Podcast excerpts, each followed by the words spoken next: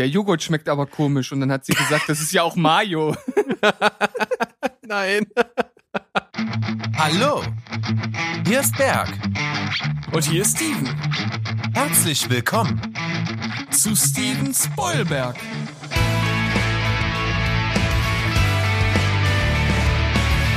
Steven Spoilberg.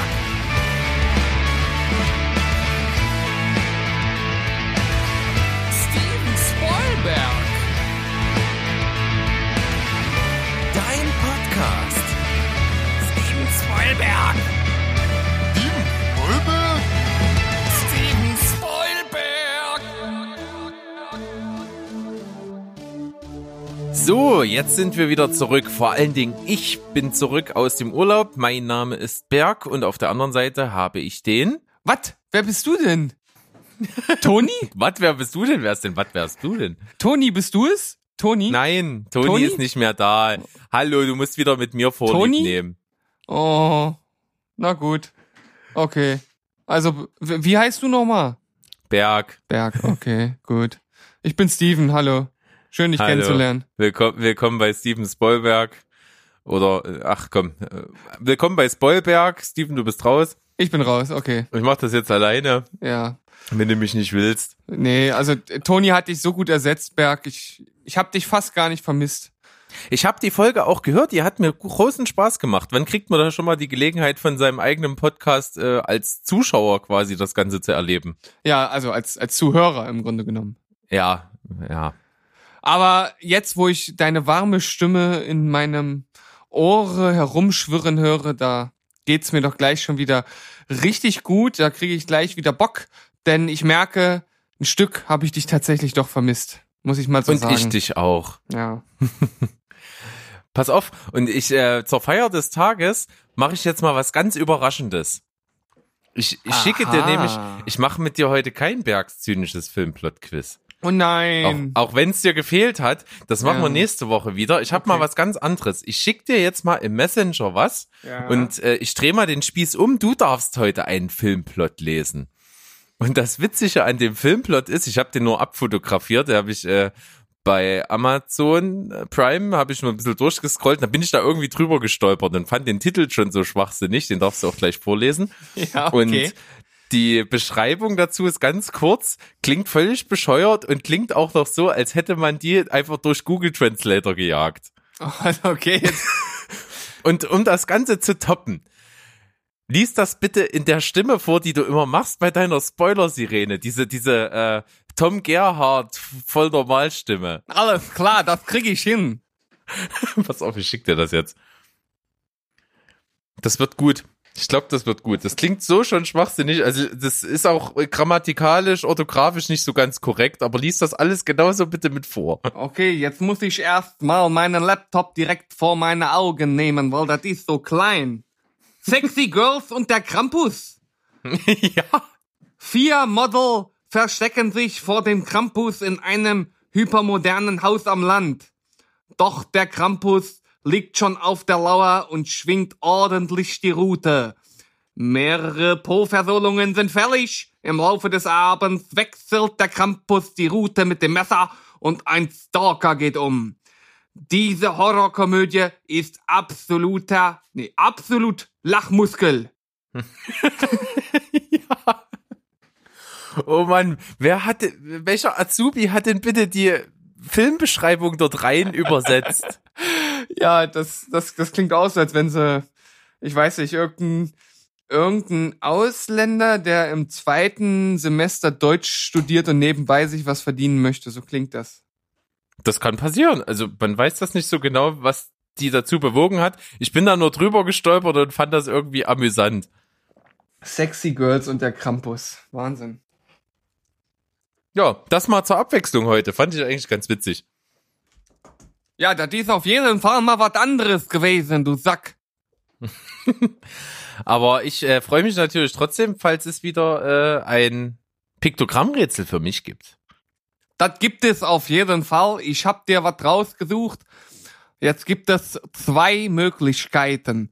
Entweder ich biete dir sozusagen ein Fanservice, also einen Film, den du sofort erkennst, weil du den super geil findest, oder Ich geb dir heute auch mal eine kleine Kopfnuss. Ich nehme die Kopfnuss. Komm, Alles klar, mach dich bereit. bin ich. Okay. mm, Ein bisschen tiefer. tiefer.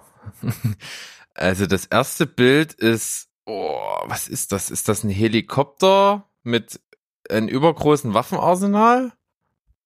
Nee, was ist da? Ich, was ist denn das?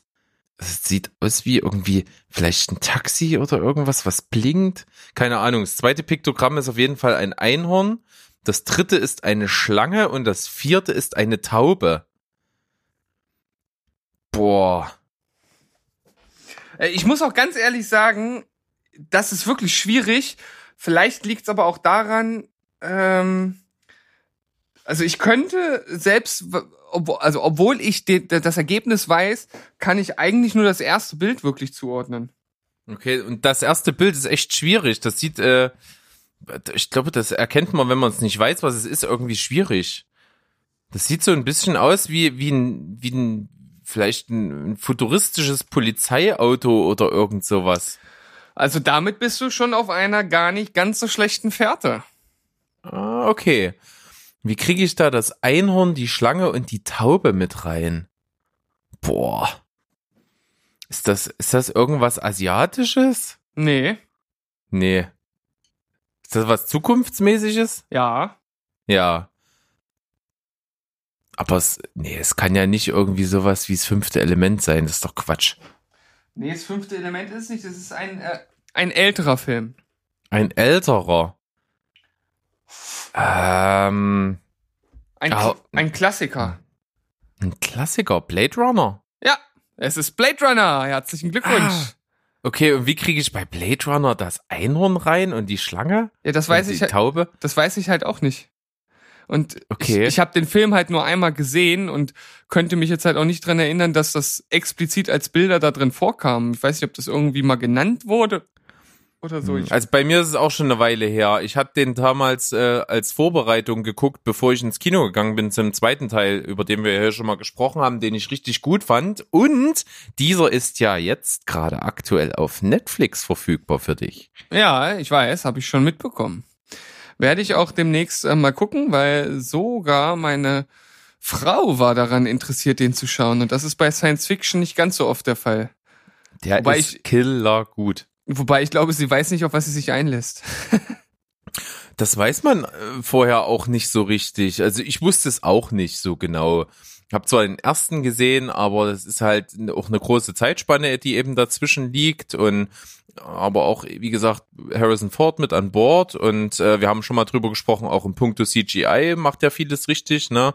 Äh, Stichwort Figur, die komplett CGI animiert ist, wo man echt überlegen muss, ob es aus dem Computer kommt oder eine reale Person ist, die gefilmt wurde. Also der Film hat echt viel zu bieten. Auch von unseren Kollegen Critic, The Critic, The Fan in the Movie, das ist ja von, von Max der Lieblingsfilm mit. Also einer seiner Lieblingsfilme, der finde ich auch absolut grandios. Also es ist schon ein geiles Ding und der geht vor allen Dingen ja auch extrem lange und das ist trotzdem total kurzweilig, kommt einem gar nicht so lang vor.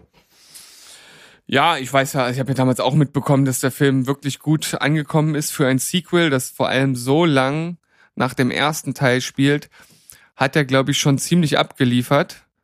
Und von daher bin ich eigentlich auch recht gespannt und werde den mir auch zu Gemüte führen. Ob das jetzt als nächstes kommt, weiß ich noch nicht. Mal schauen. Okay, na dann schauen wir doch einfach mal, dass wir jetzt ein kleines Päuschen machen und sofort rüberspringen zu unserem Themenblock.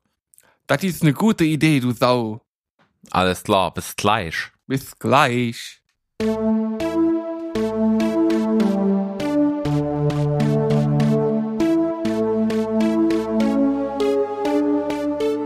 Back in the game, back in the game. Wir sind zurück aus unserer kleinen Pause und wir verwöhnen euch jetzt wieder mit feinstem Steven Spielberg Talk, der aus dem Nichts generiert wird und trotzdem viereinhalb Stunden geht.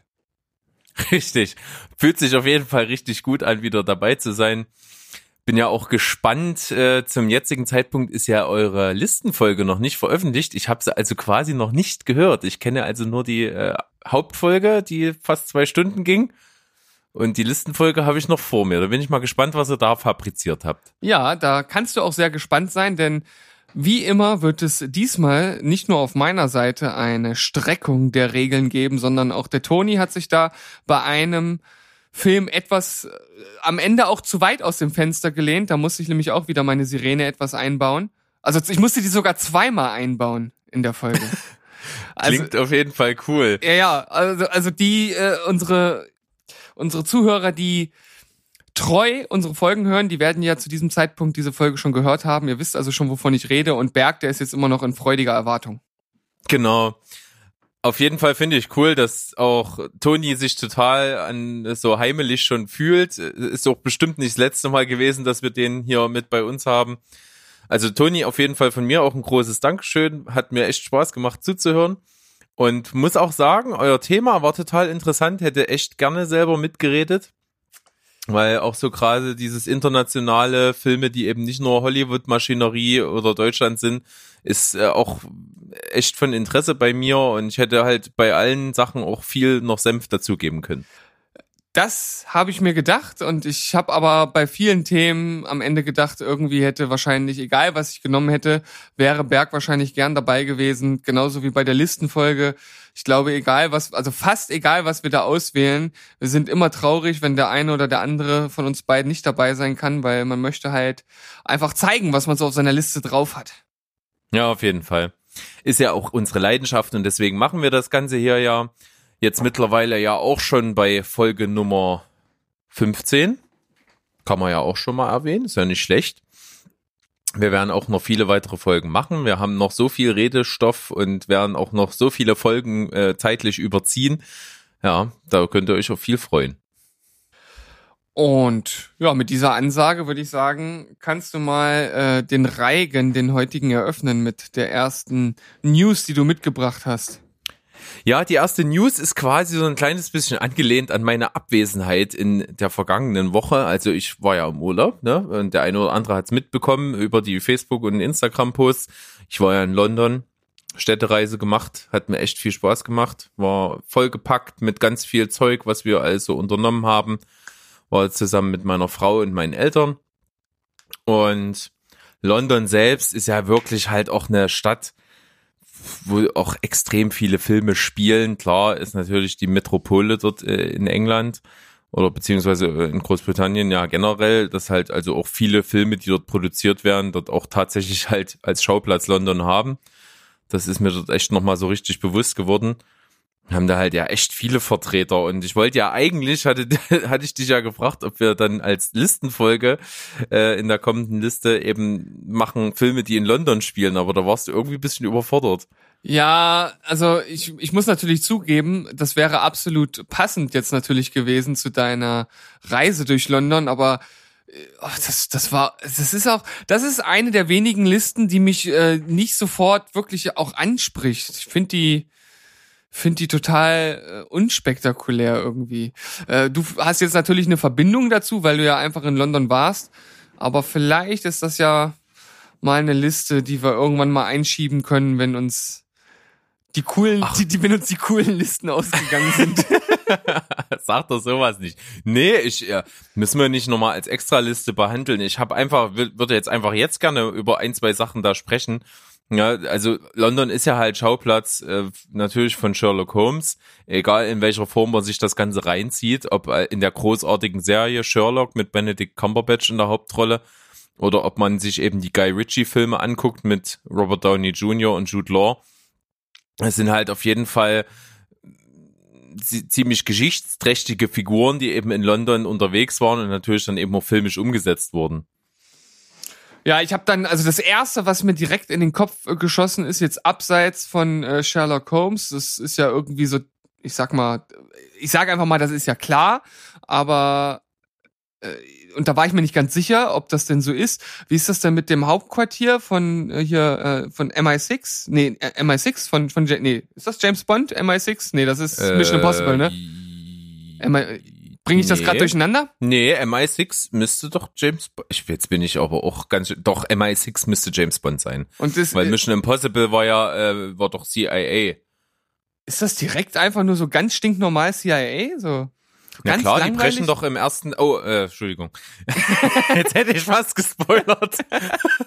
Aber ähm, der erste Teil von Mission Impossible, ja, ist ja so lange her, kann man ja fast spoilern, aber ja, das hat auf jeden Fall mit CIA zu tun. Aber so viel dazu. Aber ich glaube, die irgendwo sind die mal zwischendurch in London sogar beim ersten Mission Impossible Teil. Aber da bin ich mir jetzt gar nicht sicher.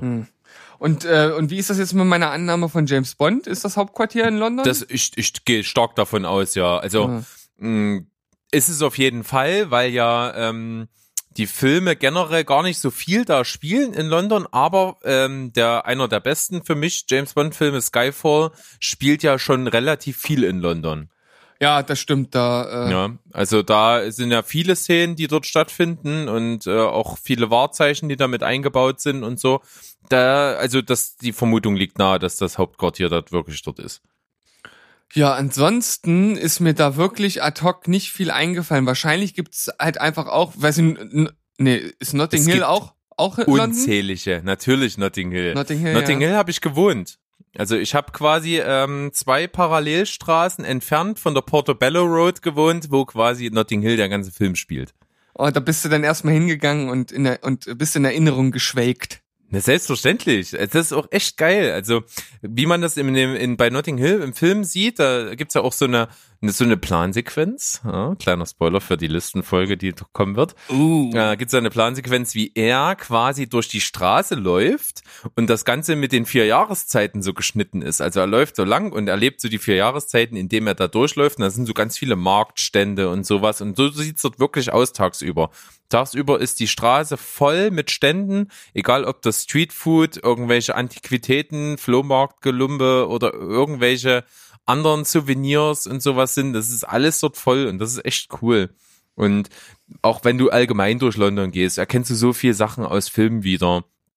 Klar, weil ja auch gerade so Piccadilly Circus, wo hier so diese riesengroße Videoleinwand ist und so, das wird ja ganz oft gezeigt, wenn Ja. man einen Film irgendwo in London spielt. Aber noch mal ganz kurz zu, zu, dieser, zu dieser Straße von Notting Hill. Standest du dann auch davor und hast einen Joghurt gegessen und hast dann zu deiner Frau gesagt, der Joghurt schmeckt aber komisch. Und dann hat sie gesagt, das ist ja auch Mayo. Nein. Aber hätte ich machen können. Mensch, Also wie kann man sich denn so eine äh, Gelegenheit durch die Finger gleiten lassen? äh, Na gut, man muss dazu sagen, diese Szene findet in der Wohnung von Hugh Grant statt Ja. in dem Film. Ja. Aber sie, sie Okay. ist schon sehr lustig. Aber ich habe ich hab vor der Wohnung gestanden, also also vor quasi dem Filmspot, also diese blaue Tür, diese berühmte blaue Tür, die gibt's dort, ne? Also die kann man sich angucken und man kann auch sich diesen Buchladen, in dem er arbeitet, angucken. Und das ist dann wie eine Art Museum oder ist das noch ein richtiger Buchladen? Nee, äh, tatsächlich ist das einfach nur ein ganz stumpfer Souvenirshop, der mit dem Film gar nicht wirklich was zu tun hat. Die haben halt irgendwann keine Buchhandlung mehr da drin gehabt, sondern einfach einen Souvenirshop da drin. Okay. Du siehst eben nur drüber Notting Hill Bookshop, so blau. Ich werde das auch irgendwann mal als Folgenbild. Ich kann das ja vielleicht als, als Bild von der Folge jetzt nehmen. Ich habe ein Foto davor gemacht. Äh, genau, da sieht man das. Und ja, die blaue Tür ist einfach wirklich nur ein relativ unscheinbares Haus. Und auch irgendjemand hat da, glaube ich, irgendwie so ein grünes Herzchen jetzt drauf geschmiert auf die blaue Tür. Schweinerei. Ja, keine Ahnung. Ist vielleicht nicht mehr ganz so filmträchtig. Aber es gibt halt wirklich unzählige Sachen, die in London spielen. Also zum Beispiel spielt ja auch äh, 28 Days Later, haben wir ja schon mal drüber gesprochen, ja auch in London. Ja. Und zwar ist ja ja das Bemerkenswerte, dass er ja in einem Krankenhaus alleine aufwacht in dem Film und dann halt durch London äh, stolpert und das ist halt völlig menschenleer. Das ist halt auch total abgefahren. Ja, weißt du, weißt du, halt wie die auch das viel. gemacht haben in dem Film? Ist das wirklich Ich menschenleer? bin oder? mir ich bin mir überhaupt nicht sicher, aber ich meine mal gelesen zu haben, dass die irgendwie so einen kleinen Teil wirklich mal so für den für den Dreh dieser Szene abgesperrt haben. Okay. Ja, auf jeden Fall spielen ja auch, zum Beispiel spielt auch ein großartiger Film von einem unserer Lieblingsregisseure. Jedes Mal verhass- hasste ich mich bei dem. Scheißwort äh, Regisseure. Äh, Christopher Nolan spielt ja Prestige, Meister der Magie, spielt im, äh, ja, London. Im, Im viktorianischen London. Ja, genau. Ja. Und auch Shaun of the Dead spielt in London. Da habe ich auch dran gedacht und da wusste ich nicht mehr genau, ob das irgendwie nicht so.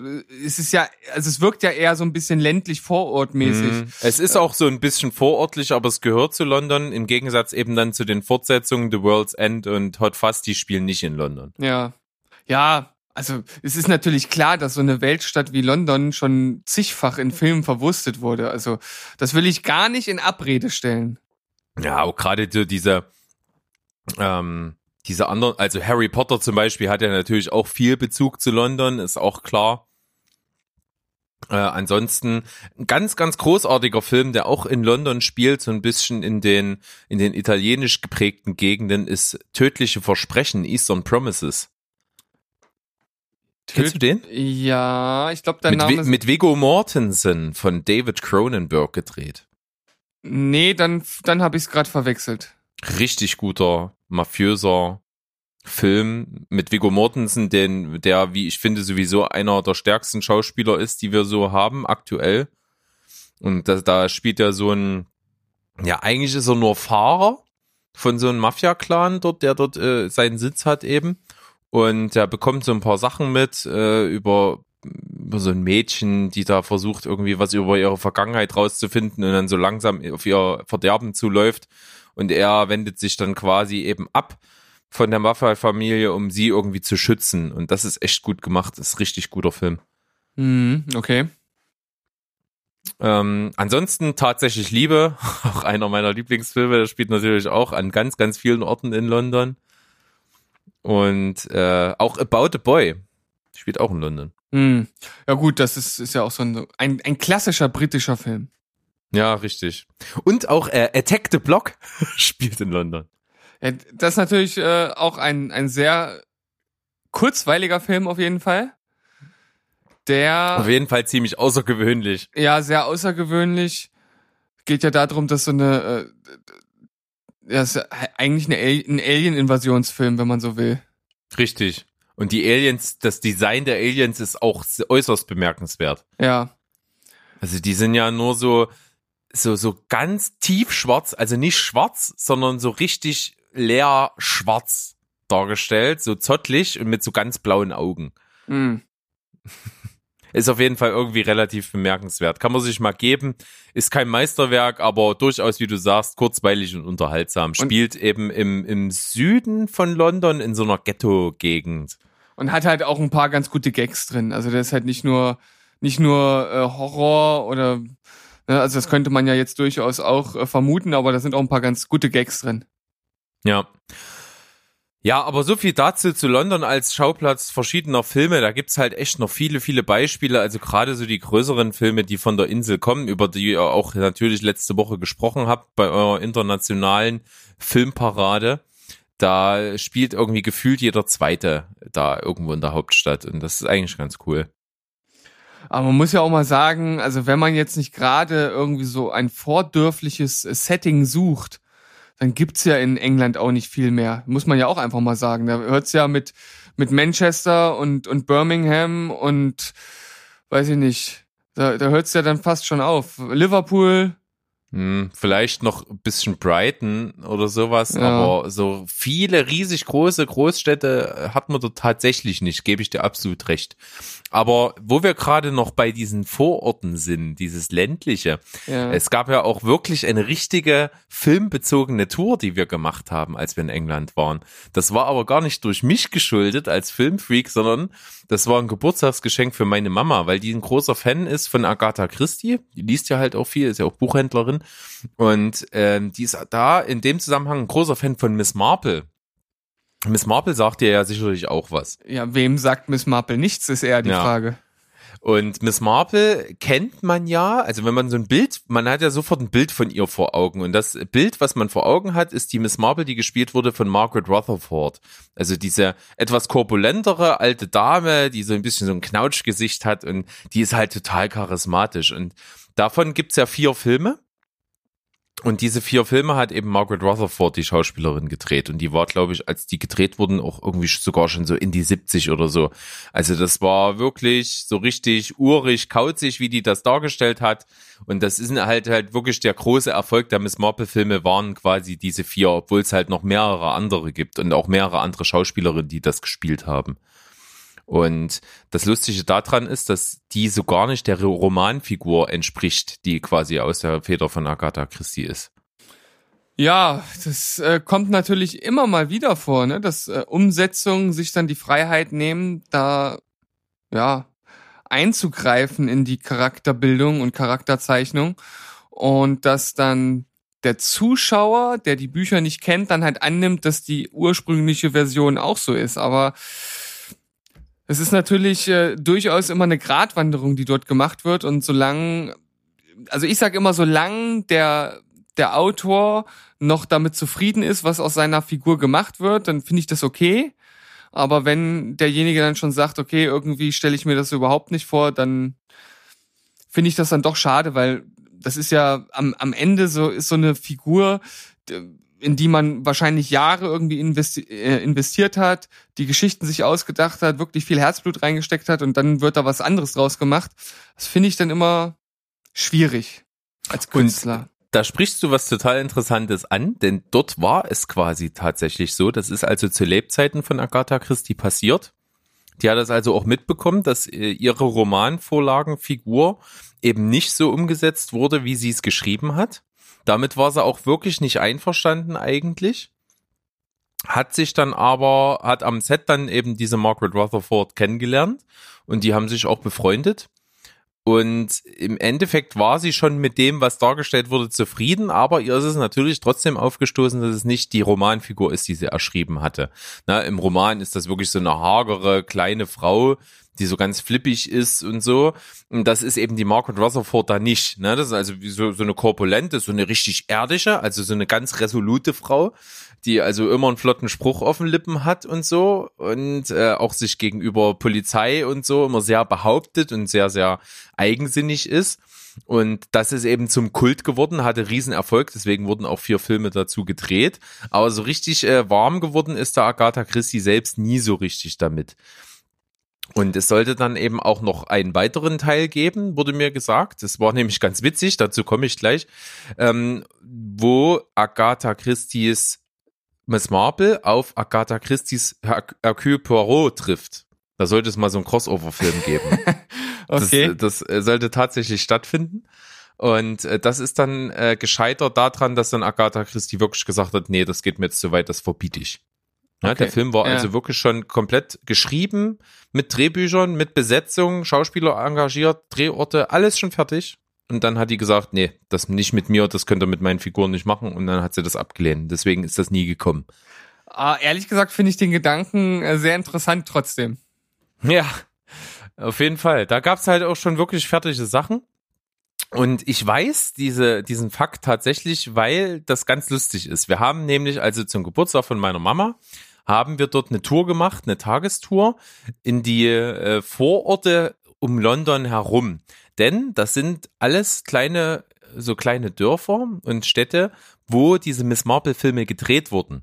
Wir haben mir also geschenkt, dass wir jetzt ja quasi diese Drehorte besuchen und da in diesen kleinen Städten da so ein bisschen auf Entdeckungstour gehen und diese äh, Filme dann eben äh, gucken, wo die gedreht wurden. Und das haben wir organisiert und da gibt's halt in Deutschland ein, ein Buch, was veröffentlicht wurde von jemandem, der ein Fanclub von Miss Marple quasi äh, irgendwie auch äh, gegründet hat. Bin ich mir jetzt nicht ganz sicher. Aber der hatte auch äh, selber so eine Entdeckungstour gemacht und hat sich eben die Mühe gemacht, dort wirklich auf äh, Forschungsreise zu gehen. Man findet im Internet dazu nicht allzu viel und er hat halt wirklich sich die Mühe gemacht, diese Orte zu suchen, mit Leuten vor Ort zu sprechen und das eben alles rauszufinden, wo das war. Und das hat er halt gemacht und dazu halt eben ein Buch geschrieben und auch eine Internetseite. Der, der heißt, wie heißt der? Äh, Rötter, äh, Klaus Rötter, glaube ich, heißt der. Und wir haben uns da ein bisschen so dran langgehangelt, an dem, was er da im Internet hat und an diesem Buch und haben eben dann so diese Drehorte aufgesucht. Und da sind wir den ganzen Tag da rumgefahren. Das waren insgesamt also so fünf, sechs verschiedene Ortschaften, die alle so im Umkreis von einer halben Stunde Fahrt irgendwie sind. Und die haben wir halt alle so abgearbeitet und so zum Schluss hin haben wir schon an dem einen Ort jemanden gesehen, der dort auch irgendwie rumgefahren ist und auch so ein Fotoapparat in der Hand hatte und so ein kleines Fotobuch mit, mit verschiedenen Fotografien, die er sich angeguckt hat, haben wir uns nichts bei gedacht. Und an der letzten Station, an der wir waren, haben wir den wieder getroffen und haben, dann haben, sind wir ins Gespräch gekommen. Und das ist tatsächlich ein guter Freund von dem Autor gewesen der dieses Buch geschrieben hat und diese Tour da gemacht hat. Und der hat ihm halt eben die Infos gegeben und der hat halt auch an dem Tag diese Drehorte abgefahren. Es ist natürlich wieder total lustig, was es manchmal für Zufälle gibt. Ne? Da ist man, ja, ist man einmal in London, zack. Das ist total cool gewesen. Wir haben- sind nett mit dem ins Gespräch gekommen und da hat er uns eben so ein paar Hintergrundinformationen eben gegeben dazu, Boah, was gleich- ich eben gerade erzählt Gleich habe. noch ein paar kostenlose Infos abgegriffen. Ne? Ja, total cool auf jeden Fall und wirklich, wie du sagst, es ist so ein Zufall, ne? Das ist genau an, wir hätten ja auch an irgendeinem anderen Tag diese Tour machen können. Nein, wir haben das an dem Tag gemacht und haben den dann dort getroffen. Total cool. Kannst du auch mal im Facebook gucken, äh, da, da ist ein Post von meiner Mama über die Tour und so und da hat der, der Tom, äh, Klaus Rötter, der das Buch geschrieben hat, auch drunter geschrieben und hat so gefragt, ey, habt ihr da meinen Kollegen getroffen und so und da sind wir ins Gespräch gekommen. Musst du mal bei Facebook verfolgen, ist witzig. Ja, äh, und unter was äh, finde ich äh, de- deine Mama Bergs, Bergs, sein, Berg seine Mutter? Oder? Unter Claudia Rollberg. Oh, jetzt wird sie überschwemmt mit Anfragen, mit Freundschaftsanfragen. Nee, ich bin, ich bin, glaube ich, mit ihr befreundet. Ich wollte eigentlich nur den, ich wollte Ja. eigentlich nur den Witz bringen. Ja. ja, auf jeden Fall total cool. Mm, Hat Spaß gemacht. Und wie gesagt, wir haben die Drehorte tatsächlich auch gefunden und auch wiedererkannt und fotografiert und so. Das war halt eine schöne Tour. Auch lustig, dass man mal in wirklich so ländlichen Gegenden in England mitten im Nirgendwo steht, wirklich so Käfer, die komplett unscheinbar wirken und dann solche äh, Drehorte sieht aus Filmen, die natürlich auch jetzt schon boah, fast 50 Jahre auf dem Buckel haben. Also ich kann mir auch vorstellen, dass das äh, ein besonderer Eindruck war, vor allem wenn man halt Fan von der ganzen Sache ist. Ich denke mal, deiner Mama hat das bestimmt super gefallen. Auf jeden Fall. Und auch mir tatsächlich auch. Ich, ich kenne ja auch die vier Filme und finde die auch ziemlich gut. Ich habe ähm, mindestens drei davon habe ich sehr, sehr häufig gesehen und einen ein bisschen weniger häufig, aber alle auch mehrmals. Definitiv. Und deswegen, die sind auch alle äh, wirklich zu empfehlen. Also wenn du mal einen davon guckst und dir das schon gefällt, dann kannst du mit den anderen drei nichts mehr falsch machen. Du bist so ein, so ein alter Vielfachgucker, unglaublich. ja. Und äh, weißt du, woran man merkt, dass du wieder da bist? Nach Oder einer, na, na, nach äh, einer Pause und dass dir das wirklich gefehlt hat. Du, du laberst ohne Ende. Ja, ist Aber- mal so. Aber finde ich total gut. Ja, Hab, Ja, ich heute du, bist du ein bisschen entlastet. hab ich heute mal ein bisschen Pause und kann genießen, was du mir so erzählst, weil es ist ja jetzt tatsächlich auch das erste Mal, dass wir miteinander quatschen, seitdem du wieder da bist. Ja, das stimmt, weil wir hatten ja, haben wir gar nicht äh, erwähnt, ne, dass wir jetzt irgendwie heute technische Schwierigkeiten auf deiner Seite hatten und echt relativ spät jetzt angefangen haben aufzunehmen. Und äh, ja, und haben davor gar nicht Zeit gehabt, nochmal drüber zu sprechen, als ich aus dem Urlaub wieder da, da war. Ja, genau. Wir konnten wirklich uns nicht mal vernünftig austauschen, weil ich mich die ganze Zeit nur über den verkackten DNS-Server aufgeregt habe, der nicht erreichbar war. Und äh, ein bisschen intensives äh, Googlen hat mich dann doch nochmal zum Ergebnis oder zu einem positiven Ergebnis gebracht, so dass das Ganze jetzt doch noch stattfinden kann hier. Das ist auf jeden Fall das Positive. Man man muss ja mal das Positive mitnehmen. Richtig. Also so viel dazu war auf jeden Fall mal so eine richtige äh, Drehort-Entdeckungstour, hat echt Spaß gemacht und war sehr cool. Kann ich empfehlen. Schön. Dann schließen wir das Thema mal ab und gucken mal, ob du ein schönes Thema mitgebracht hast. Na, also Vielleicht ich hab- ein, ein Themchen. Ich habe ein kleines Mini-Themchen, also es ist auch am Ende gar kein gar kein Themchen an sich, sondern es ist eigentlich nur so ein so ein kleiner ein kleiner Tipp, sozusagen der kleine Happen für zwischendurch, den ich gefunden habe. Und zwar, ich denke, das ist auch für dich eigentlich ganz lustig. Du hattest ja noch keine Zeit, dir das anzugucken und du bist ja nun kein großer Herr der Ringe-Fan, eigentlich genauso wenig wie ich. Und da hat jemand Und genauso wenig wie Toni. und genauso wenig wie Toni. Und äh, er ist auch äh, genauso wenig wie wir Star Wars äh, Fan. Also von daher passen wir eigentlich wirklich ganz gut zusammen, muss ich sagen. Naja, und was ich jetzt hier gefunden habe, ist ähm, ein Herr der Ringe-Trailer von damals, der im Stile von The Avengers nochmal sozusagen neu zusammengeschnitten wurde mit der Musikuntermalung und mit der Dramaturgie halt moderner Trailer. Und das fand ich halt echt ganz ganz lustig, weil das den Film tatsächlich äh, irgendwie äh, ja tatsächlich ansprechend anpreist. Also ich glaube, äh, dem würde das auch gefallen. Vielleicht jetzt nicht im Sinne, dass du danach sagst, okay, jetzt gucke ich mir den Film tatsächlich nochmal an, weil du hast ihn ja schon mal gesehen und gesagt, du findest nicht so cool. Aber ich finde halt, wie es gemacht wurde, so rein aus künstlerischer Sicht ist das äh, sehr interessant. Ja, ich glaube das. Das gucke ich mir auf jeden Fall mal an. Verlinken wir auf jeden Fall im Skript, findet ihr auf unserer Homepage www.stevensbollberg.de. Genau. Direkt auf der Startseite unterm Player. Was, was sagst du eigentlich, äh, wenn ich dir jetzt sage, zwei Stichworte MCU und Spider-Man? Ja, das ist eine Story, die hat vielleicht nicht unbedingt jeder mitbekommen, aber es ist jetzt ja so, dass äh, Spider-Man äh, ja wahrscheinlich nicht mehr in Zukunft im MCU stattfinden wird.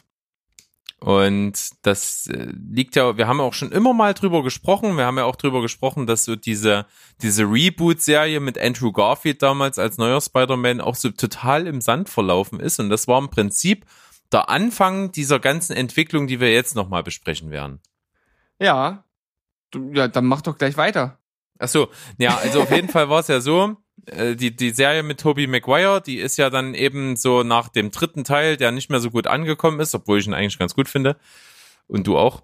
Mh, mm, nicht gut angekommen und da haben sie das irgendwie eingestampft und da gab's, es sollte eigentlich einen vierten Teil geben und da wurde viel diskutiert und irgendwie ist das alles nicht zustande gekommen. Da hat man sich irgendwann gesagt, okay, wir machen einen Reboot, fangen die Serie neu an und da gab's also auch wirklich nochmal eine neue Origin-Story mit Andrew Garfield in der Hauptrolle als Spider-Man.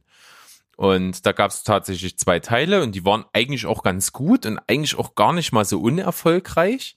Also gerade eben auch der zweite hat ein Einspielergebnis von 700 Millionen Dollar und trotzdem erkennt das Studio das irgendwie als nicht so erfolgreich an. Warum auch immer. Wahrscheinlich, weil sie auch viel Geld ausgegeben haben, um den überhaupt zu machen.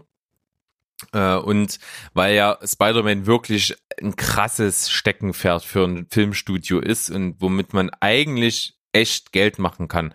Gerade auch wenn man bedenkt, was da so hinten raus an Merchandise und sowas dran hängt. Und das war eben das Problem. Das hat irgendwie nicht so richtig geklappt, wie sich das Sony vorgestellt hat, weil die Figur Spider-Man bei Sony eben äh, gesigned ist oder, oder eben die, die die Rechte daran haben. Und nachdem die in diese Sackgasse gelaufen sind, haben die sich gesagt, okay, wir versuchen es jetzt nochmal zusammen mit dem MCU, den Marvel Cinematic Universe, was eben unter der Rigide von Disney steht. So, und da hat es einen Deal gegeben. Disney hat gesagt, ja, kommt, macht mal mit. Ihr bezahlt den ganzen Bums und wir äh, ziehen uns hier vom, vom Einspielergebnis so ein paar Prozente ab und wir gucken mal, wie das läuft. Und dann hat man eben nochmal wieder ein neues äh, Spider-Man-Universum geschaffen mit äh, Tom Holland als Spider-Man in der Hauptrolle und hat das Ganze eingegliedert in diese Marvel Cinematic Universe-Geschichte um die Avengers, um ja, Tony Stark und diese ganze Geschichte, da hat man das eingebaut. So. Und jetzt ist der Punkt erreicht, nach äh, sehr erfolgreichen Spider-Man-Filmen, die dann abgedreht wurden. Jetzt mittlerweile halt äh, zwei eigene Filme an der Zahl und ein eben Gastauftritt in äh, The First Avenger. Nee, Quatsch, äh, nicht The First Avenger, äh, Civil War. Civil War, Was? ja, der dritte C Captain genau. America. Genau, da wurde ja Spider-Man eingeführt, das war quasi ein Gastauftritt und dann gab's den Solo-Film Homecoming und dann nach, nach äh, Avengers Endgame gab's jetzt äh, den Solo-Film äh, Far From Home. Und alles sehr, sehr, sehr erfolgreich gelaufen. Far From Home hat äh, das Einspielergebnis von einer Milliarde weltweit auch geknackt. Also richtig Geldmaschinerie und wenn sowas eben im Spiel ist, was passiert, es gibt Streitigkeiten über Geld, über Rechte, über Vermarktung und alles drum und dran. Ja, und das ist total nervig, muss ich sagen, weil jetzt halt natürlich wieder die Gefahr besteht, dass äh, ein in sich gut funktionierendes Filmuniversum äh, ja einen Charakter vielleicht verliert, der eigentlich gut eingegliedert war und den man dort äh, auch lange Zeit vermisst hat und so froh war, dass er endlich dabei ist. Ja. Und ja, so ist das Ein, mit dem Geld. So ist das mit dem Geld, ne? Das liegt natürlich auch daran, so ganz unberechtigt ist es ja nicht, weil das Spider-Man jetzt in dieser Neustartphase mit Tom Holland so erfolgreich geworden ist, ist sicherlich durchaus auch dem Marvel Cinematic Universe zu verdanken, dass es eben eingegliedert wurde in diese ganze Avengers-Story. Und äh, Folge dessen will Disney natürlich auch ein Stück abhaben von dem Kuchen. Vollkommen verständlich eigentlich.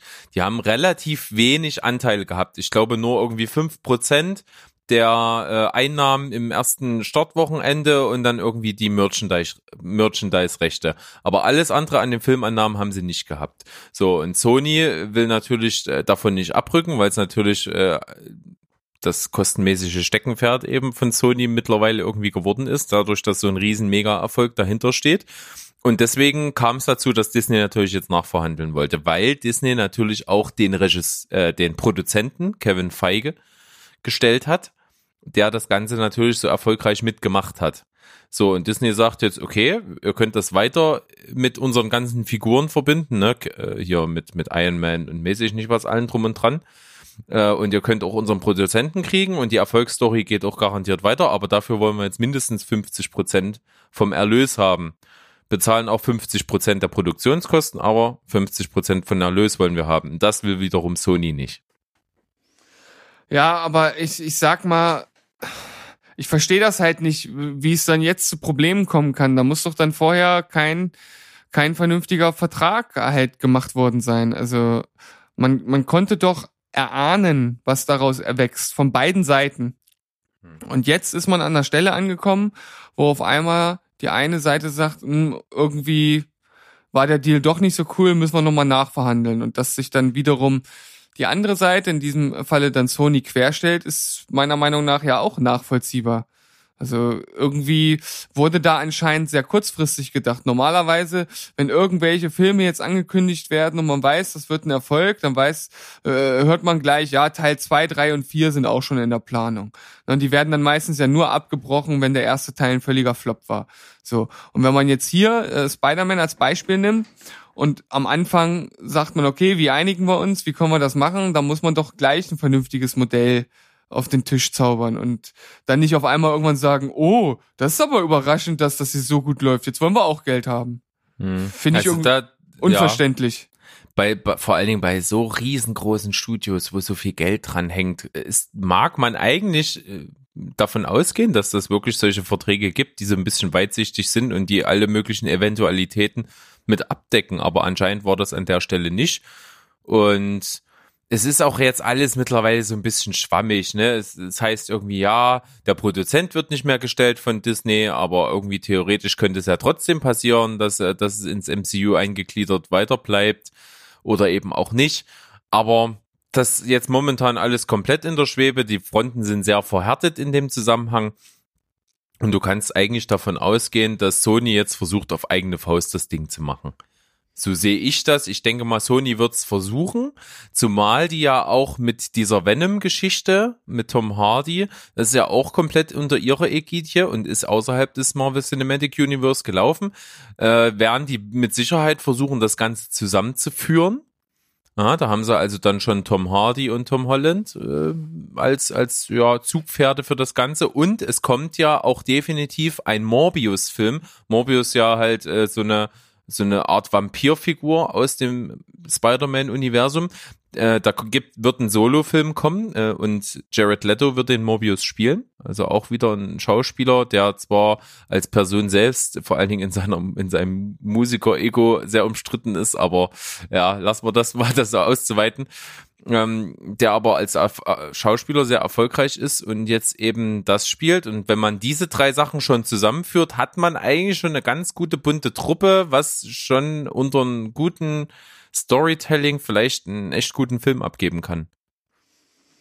Also da stimme ich zu. Ich glaube auch, dass Sony da erfahren genug ist, um da was Gutes auf die Leinwand zu zaubern. Trotzdem würde ich es sehr schade finden, wenn Spider-Man jetzt nicht mehr im MCU zugegen wäre. Also das wäre wirklich sehr tragisch. Ja, zumal es ja wirklich sehr, sehr erfolgreich eingeführt wurde. Also die Rechnung ist tatsächlich echt aufgegangen, dass Sony eben dann mit Disney zusammengearbeitet hat und die, die Spider-Man-Figur da eingebaut hat. Das hat halt echt gut funktioniert und ich muss auch wirklich sagen, äh, nach anfänglicher Skepsis finde ich Tom Holland als Spider-Man einen echt guten Darsteller. Also ich finde, dass jeder der bisherigen Spider-Man-Darsteller irgendwo das ganz gut gemacht hat und jeder seine Stärken und seine Schwächen hat. Ich äh, habe ja von Anfang an gesagt, dass ich äh, Tom, äh, nicht äh, Tom, äh, äh, Andrew Garfield fand ich ja wirklich äh, gut und für mich persönlich besser als als Tobey Maguire und Tom Holland finde ich auch als Figur selbst gut, wie er, äh, den, wie er den Peter Parker gibt. Den Film, den eigenen, den ersten, den fand ich zwar unterhaltsam, aber der war auch ganz schnell aus meinem Kopf wieder raus. Also der ist nicht wirklich hängen geblieben. Auf der anderen Seite muss ich auch sagen, der zweite mit Andrew Garfield hatte geile Action-Szenen, aber Schocker war halt schon scheiße. Also kann man Mhm. halt schon, kann man halt schon irgendwie so zusammenfassen, finde ich. Ja, und auch äh, der Auftritt von Rhino war völlig verheizt und das hat so viel hergegeben mit Paul Giamatti in der Rolle des Rhino. Und das wurde quasi gar nicht behandelt. Ey, dass der sich mit so einem, das ist ja, äh, das ist ja fast weniger als ein Cameo, was er da gemacht hat. Ja, Also das ist, Also dass er sich glaub damit ich, wirklich- abspeisen lässt. Ey. Ich glaube, das war auch wirklich nur als, als Grundstein gesetzt, um den in einen späteren Film einzubauen, Hm, ja, was ja dann nicht mehr gekommen ist. aber selbst wie sie es da gemacht haben mit diesem komischen Roboter-Rhino, fand ich auch schon mega kacke. Ja, das stimmt. Es hat irgendwie alles nicht so hingehauen. Und obwohl ich auch eigentlich den ersten mit Andrew Garfield ziemlich gut fand, ist trotzdem so, so richtig gezündet hat er nicht, obwohl er echt viele gute Zutaten hat. Also gerade Rice Iphans als, als äh, Lizard, richtig gut. Kann man echt nicht meckern. Und auch Emma Stone als Gwen Stacy hat auch einen guten Job gemacht. Also beziehungsweise die ist halt eine total super gute Schauspielerin, aber so richtig gut geschrieben war das auch nicht, dass es so überragend war, sondern es war halt einfach nur irgendwie gut. Ja, also die Filme mit Andrew Garfield, die litten unter sehr, sehr vielen Plotholes und Unstimmigkeiten und ja, also da gibt's Analysen dazu, wo man dann auch sagt, so wie kann denn sowas eigentlich bei einem bei so einem Film dieser Größe eigentlich passieren? Also äh, da ist auch vieles nicht wirklich gut gelaufen, aber ich fand wie Peter Par- Parker dargestellt wurde, wie er es äh, gemacht hat und wie du jetzt auch äh, gesagt hast mit Gwen Stacy, das hat für mich auch sehr gut funktioniert. Und abschließend möchte ich dazu noch sagen, weil wir gerade bei Spider-Man sind und ich das äh, erst vor kurzem nochmal gelesen habe, kleine Trivia zu äh, Tobey Maguire im ersten äh, Spider-Man-Film. Die, die Szene im College, wo sie, wo sie ausrutscht und er das Tablett fängt, die haben die wirklich gedreht, diese Szene. Ja, Okay. Weißt, weißt du welche? Ja, ja, ich weiß welche. Das ist, das ist kein Effekt. Das haben die so oft gedreht, bis es geklappt hat. Das ist ja der Hammer, ey. Das ist der Hammer, vor allem, wenn du dir das mal anguckst, wie er die Sachen auf dem Tablett fängt. Also, Äh, wie, also wie oft haben die denn das gedreht, dass das so geklappt hat? da müsste ich jetzt noch mal gucken. Ich weiß es gerade nicht. Ich weiß halt nur noch, dass es halt hieß, sie haben halt diese Szene wirklich in echt gedreht. Also, Mr. Maguire, I'm fucking impressed. Ja, auf jeden Fall. Kann ich nur so sagen. Thumbs up, auf jeden Fall. Ja. Cool. Dann äh, haben wir gar keine Themen mehr für heute und gehen einfach direkt mal rüber zum ja, Latest Watches Blog, oder? Genau so machen wir das, Berg. Ja, dann bis gleich. Bis gleich.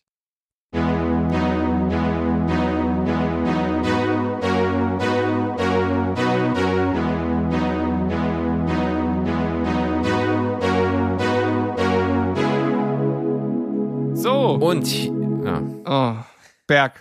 Das habe ich vermisst. Es hat mir irgendwie gefehlt, dass wir beide einfach gleichzeitig anfangen äh, wollen zu sprechen. Also ich wollte gerade sagen, Black, Black Jack, Koks und Nutten. Und was wolltest du sagen? Ja, ich weiß auch nicht mehr. Ich wollte irgendwie begrüßen. Ich habe das letztens bei unseren Kollegen von Zähneputzen Podcast gehört. Die haben auch gleichzeitig angefangen zu anzumoderieren. Und da meinte Flo in dieser Überschneidung, dass, er, dass Jakob das bitte dann für die Folge Stereo schneiden soll. Und das haben sie dann gemacht. Das fand ich ziemlich witzig. Also äh, Th- Thumbs up an die Kollegen. Die haben einfach dann Stereo einer rechts, einer links gleichzeitig gesprochen. Ja, finde ich, finde ich klasse. Einfach mal den Zuhörer komplett verwirren. Ja. Es hat mich auch echt verwirrt, dass auf einmal rechts und links was war und ich dachte, das erste ist ein Fehler und dann habe ich es gerafft. Was hast du denn geguckt eigentlich, wenn du jetzt im Urlaub warst? Hast du denn was Äh, geschaut? Hast du ich habe, ich habe eins, zwei, drei, vier, also drei Filme, eine erneut, eine Wiederholungssichtung, eine Doku und eine Serie.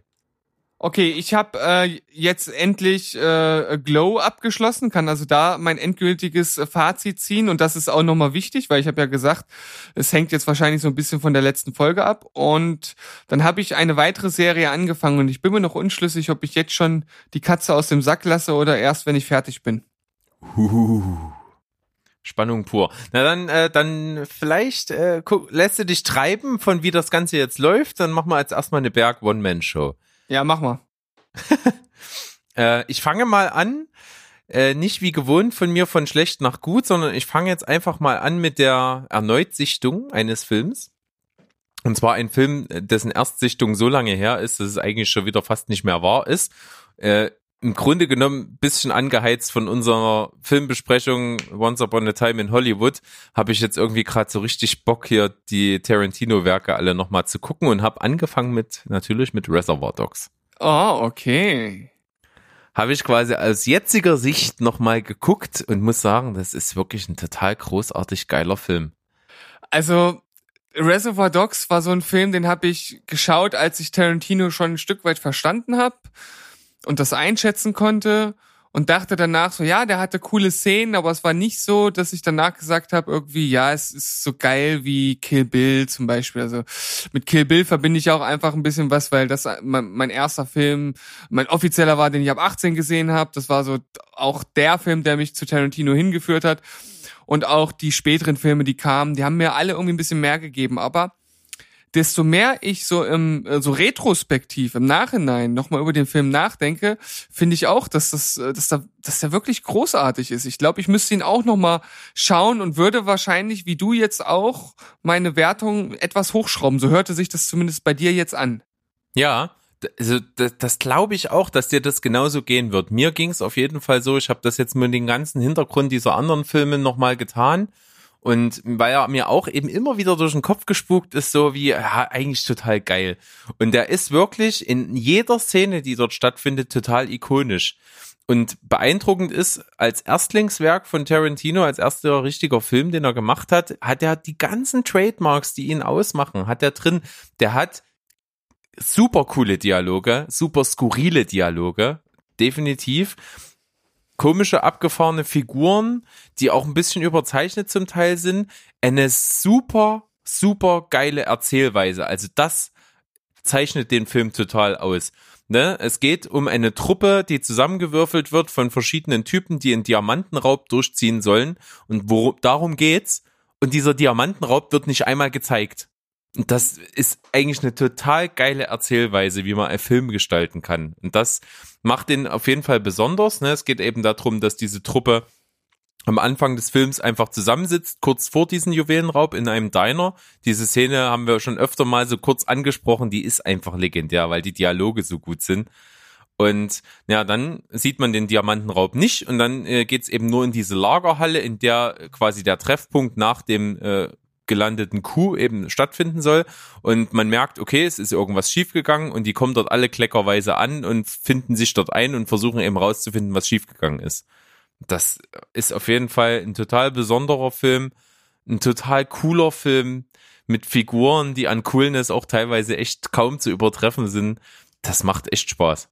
Und vor allem, was du gesagt hast mit dem, naja, der eigen, also der eigentliche Inhalt des Films, also dieser Diamantenraub, den man schon erwartet, der nicht gezeigt wird, das ist ja wieder dieses, dieses Brechen mit der Erwartung. Und das macht ja Tarantino sehr oft. Äh, Das ist genauso wie bei Once Upon a Time in Hollywood. Man geht mit anderen Erwartungen rein, zumindest wenn man denn eine gewisse, ein gewisses Vorwissen halt auch hat. Und äh, Tarantino sagt dann einfach, nö, ich mache halt einfach was, was komplett anderes. Und das ist ja das, was dann auch den durchschnittlichen Zuschauer halt vor Herausforderungen stellt. Das ist dann halt was, was halt über den Mainstream-Blockbuster hinausgeht und was Tarantino schon immer ausgemacht hat.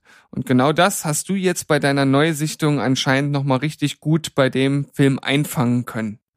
Ja, auf jeden Fall ist es wirklich so, dass dieser der Durchschnitts-Casual-Watcher, sage ich mal, damit vielleicht gar nicht viel anfangen kann. Mir hat's großen Spaß gemacht, vor allen Dingen, weil die Schauspieler auch echt genial sind. Ist ja wirklich dann auch so die Stammtruppe fast geworden von Tarantino. Also Harvey Keitel spielt eine richtig geile Rolle. Steve Buscemi spielt eine super coole Rolle.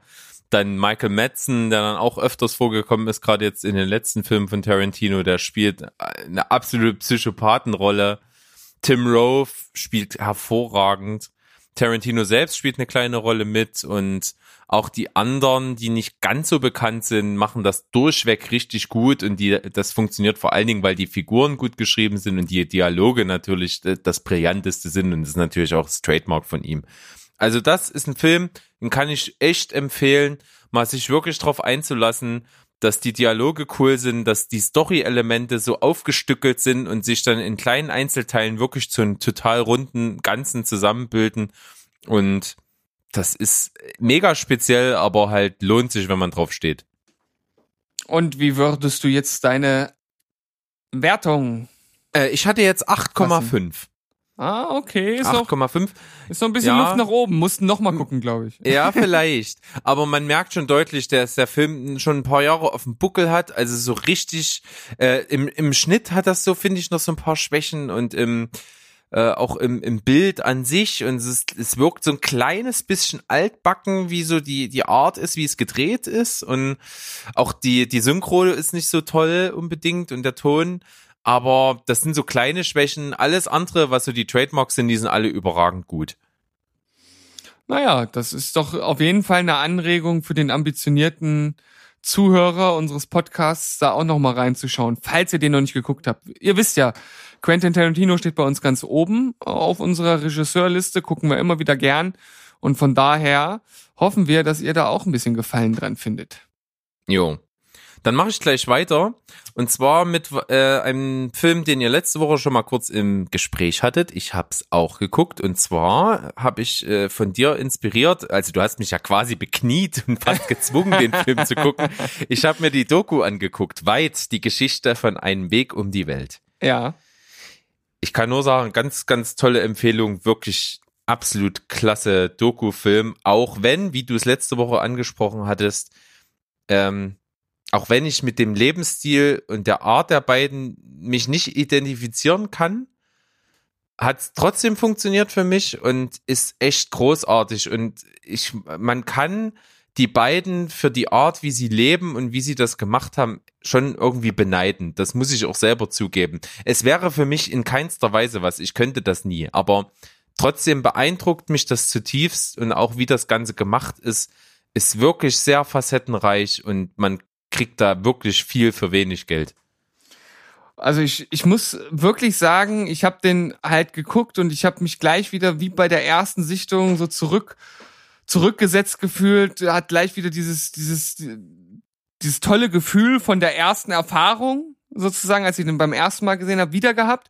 Und ihr wisst ja alle, ich gucke in der Regel Filme nicht so schnell zumindest noch ein zweites Mal und direkt danach habe ich gedacht, ey, ich, ich könnte den eigentlich direkt direkt wieder gucken, weil das so ein so ein wohliges Gefühl, so ein ja so sch, sch, schwer beschreibbar. Also selbst wie du das sagst, man muss noch nicht mal was damit anfangen können mit diesem Lebensstil. Man muss äh, das selbst gar nicht auch machen wollen, aber irgendwie war das total faszinierend, da irgendwie zuzugucken, den den beiden da bei diesen vier Jahren über die Schulter zu schauen. Und ich kann auch ich habe ich hab da noch mal ein bisschen geguckt. Ich kann auch die Kritik die ich äh, da gelesen habe in, in so einem Forum von einer, die kann ich auch überhaupt nicht teilen. Da hat halt jemand gesagt, ja, ich finde halt den Film total toll, es ist alles super gemacht und es waren schöne Bilder, aber das war halt alles zu perfekt. Es wurde halt überhaupt nichts Schlechtes gezeigt, was in den vier Jahren passiert ist und hat mich und mein, mein Freund, also ich formuliere das jetzt aus der Perspektive der, der Rezensentin, äh, das hat uns total schl sch schlecht fühlen lassen. So. Also wir haben uns schlecht gefühlt, weil wir halt nicht das Glück haben, sowas Tolles zu machen, weil das ist ja so alles so perfekt gewesen bei denen. Aber ich finde halt, dass, dass es bei dem Film ja auch wirklich um die positiven Trademarks ging. Also es ging ja jetzt nicht darum zu zeigen, wie anstrengend und schwer so eine Reise ist. Ich glaube, das ist jedem klar, dass vier Jahre um die Welt äh, zu reisen kein einfaches Unterfangen ist und dass da auch viele Schwierigkeiten auf einen einprasseln. Und ich glaube, wenn man sich und wenn man da auch mal genauer reinguckt, wurden ja durchaus auch schon Schwierigkeiten gezeigt. Also es ist ja nicht so, dass es wirklich nur die positiven Sachen gezeigt hat, aber es hat sich natürlich darauf beschränkt. Ja, wobei ich ein ähm, bisschen auch mit auf den Fakt eingehen muss und das auch in meine Bewertung am Ende eingeflossen ist. Mir hat das auch ein bisschen gefehlt, weil du siehst halt wirklich fast nur die positiven Sachen, auch wenn ein paar Sachen angesprochen werden fehlt halt so schon ein bisschen, das, das wirkt halt, wenn man sich das anguckt, so als wäre das alles irgendwie, hätte alles geklappt und es hätte irgendwie alles funktioniert und das hat's wahrscheinlich im Großen und Ganzen auch, aber es gab 100 Prozent Stellen, die wirklich so krass für die beiden waren, wo das ganze Ding auf der Kippe stand. Das kann ich mir nicht vorstellen, dass das ausgeblieben ist. Mhm. Und so ein bisschen wird's auch angesprochen mal, aber ich glaube, es gab mehr als nur einen Moment, wo die beiden sich gedacht haben, komm, wir, wir fliegen nach Hause, es geht nicht mehr. Das glaube ich schon, dass es das gegeben hat und das wird nicht so wirklich gezeigt in diesem Film. Deswegen ist das eine Facette, die mir gefehlt hat, einfach ein bisschen. Ha, ich, also ich kann es schon vielleicht ein Stück nachvollziehen, dass äh, je nachdem, wie man den Film halt halt sieht oder wie man da rangeht, dass einem das so ein bisschen fehlt. Ich finde halt einfach, also für mich persönlich, ich fühle mich jetzt überhaupt gar nicht, äh, ich fühle mich jetzt nicht schlecht dadurch zu, zu sehen, wie die beiden das so toll gemacht haben, sondern ich fühle mich da irgendwie einfach total total mitgenommen. Ich habe da ein total wohliges und schönes Gefühl bei und deshalb war es, ist es für mich einfach ein wirklich herausragender Film, aber du hast es ja auch schon anklingen lassen, dir hat er ja auch gefallen, von daher bin ich erstmal ganz froh, dass er bei dir auch angekommen ist, weil ich mir nicht ganz so sicher war, ob du damit auch was anfangen kannst oder nicht. Aber umso schöner, dass er dir doch auch gefallen hat. Ja, total. Also es ist auch jetzt gar nicht der Aspekt, den ich jetzt bemängle, der hat gar nicht dazu gefühlt, dass ich mich selber schlecht fühle. Also dieses Fazit finde ich ein bisschen seltsam. Ähm, das hat einfach nur dazu geführt, wenn ich objektiv die Dokumentation bewerten müsste, dann würde ich sagen, die Dokumentation hat mir halt nicht alle Facetten gezeigt, die wahrscheinlich dazugehört haben.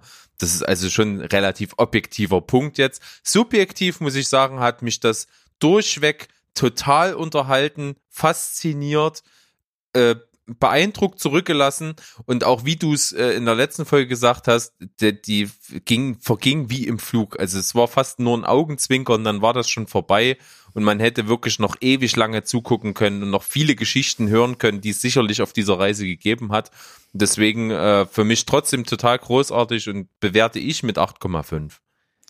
Das ist doch ein, eine schöne Bewertung. Und vielleicht ganz kurz noch abschließend äh, zum Film. Ähm, ich habe das, glaube ich, nicht im letzten Podcast erwähnt, dass äh, der nicht über die gängigen Streaming-Portale zugänglich ist. Habe ich das Doch, erwähnt? hast du erwähnt, hast du erwähnt. erwähnt. Geht nur über diese Internetseite, die diese beiden eingerichtet haben. Googelt sich relativ einfach. Äh, Man muss einfach nur weit der Weg einer oder der, der Weg einer Reise um die Welt. Dann findet man das bei den äh, Suchergebnissen ganz schnell. Und über diese Internetseite kann man eben diesen Stream kaufen und über diese Internetseite auch diesen Stream dann angucken von dem Film. Ja, das ist, denke ich mal, ein bisschen ungewö un ungewohnt für die heutige Generation äh, des äh, Streamings, des günstigen Streamings, aber ich finde diese Herangehensweise durchaus äh, zumindest für solch ein äh, Projekt lobenswert, weil das ähnlich wie andere Künstler, die äh, jetzt sich einen Patreon-Account oder so ein, einrichten, halt auch eine Möglichkeit ist, direkt die Leute halt zu unterstützen, auch wenn das Konzept jetzt von Patreon natürlich ein bisschen was anderes ist, aber es geht mir halt einfach darum, dass man halt auch einfach sagt, pass auf, ihr kriegt halt auch direkt was von dem von dem Geld, ne? Und äh, ich sag mal so vier Jahre, auch wenn es am Ende eine Selbsterfahrung war. Ich glaube, das nebenbei auch noch zu filmen, war bestimmt auch nicht immer einfach. Glaube ich gern. Also wirklich dann nochmal jetzt von mir auch die unbedingte Empfehlung, das kann man wirklich oder sollte man wirklich sich angucken, ist total faszinierend. Hast du denn, du hast ja gesagt, du hast noch was. Soll ich jetzt erstmal oder? Mach erstmal, genau. Wir, Also- wir, wir müssen jetzt mal mich unterbrechen, wir müssen mal was von dir hören. Wir müssen mal Find was von mir. hören. Okay. Ich habe ja nun in den letzten beiden Folgen schon jeweils über Glow geredet und jetzt kann ich auch endlich mal zum, zum Abschluss kommen. Und ich kann das eigentlich jetzt relativ kurz fassen. Also ich muss sagen, jede Staffel, die neu rauskam, war für mich besser als die vorhergehende und ich finde die dritte wirklich, wirklich, wirklich überragend. Und das liegt vor allem daran, dass man sich viel mehr auf die einzelnen Charaktere bezogen hat, dass man teilweise wirklich das, das Seelenleben offenlegt und von einigen Charakteren ja Seiten sieht und kennenlernt, die man vorher so vielleicht auch gar nicht erwartet hat. Das fand ich unglaublich gut und ich habe ja schon in den restlichen Folgen gesagt, dass ich ja bis zum Zeitpunkt der sechsten, siebten, achten Folge auch schon gut unterhalten war und eigentlich das Ganze jetzt nur noch kippen könnte, wenn denn am Ende da irgendwie Schmuh gemacht wird. Und ich muss sagen, auch die letzte Folge war absolut grandios und was ich dann auch so toll finde, obwohl die so charakterzentriert ist, gibt es auch zwei Folgen. Das ist einmal die letzte und ich glaube eine in der Mitte, die dann auch das, das Wrestling oder die Show an sich, die sie dort halt machen, wieder in den Mittelpunkt stellen.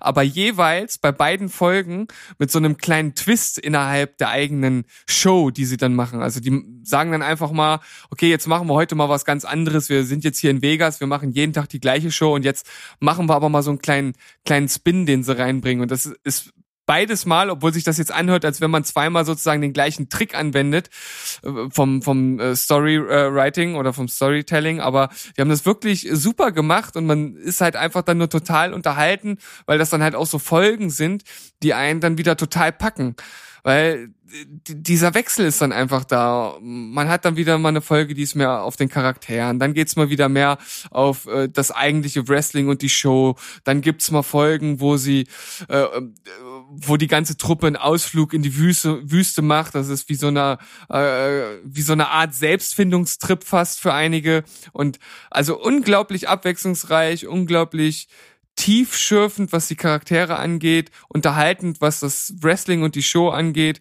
Also ich kann es jetzt schon kaum erwarten, bis es weitergeht. Absolut großartig. Ich liebe die Serie. Ich liebe sie. Hm. Und äh, ich habe auch immer die letzten Folgen wirklich gespannt zugehört. Ich habe auch total Bock, das zu gucken. Mir ging's wie dir. Die anderen zwei Staffeln, die schon rausgekommen waren vorher, die fand ich auch ganz, ganz toll. Diese Serie hat's echt richtig, richtig beeindruckend geschafft, alle Aspekte, die dazugehören, irgendwie trotzdem gleich zu bedienen. Das heißt also, das Wrestling zu bedienen, die Fernsehwelt zu betrachten, dann trotzdem dieses ganze 80er Retro-Setting, auf die einzelnen Charaktere einzugehen, ohne dass jemand zu kurz kommt. Das hat alles immer funktioniert, die Mischung war gut und das, wenn du jetzt so, wie du es jetzt erzählst, scheint das genauso weiterzugehen. Und da, da habe ich total Bock drauf. Also es ist auch eine Serie, die mir richtig, richtig gut gefällt, sich zu einer absoluten A-Serie bei mir entwickelt hat und wo ich glaube, dass in der großen Wahrnehmung so äh, die Serie immer noch nicht den Platz eingenommen hat, den es eigentlich, diese eigentlich verdienen würde. Das ist ein bisschen schade, aber ja, schön, dass du, dass du das jetzt gerade sagst, weil das hätte ich jetzt sonst noch angebracht. Ich finde, diese Serie gehört zu den zu den besten, die Netflix zu bieten hat und gehört vor allem mehr, äh, ja, in, in die Aufmerksamkeit, in den Fokus gerückt. Also das, die, die muss einfach bekannter werden. Also mir, mir, es, es würde mir wirklich das Herz brechen, wenn diese Serie jetzt auch wie einige andere abgesetzt würde. Das wäre wirklich, wirklich schade.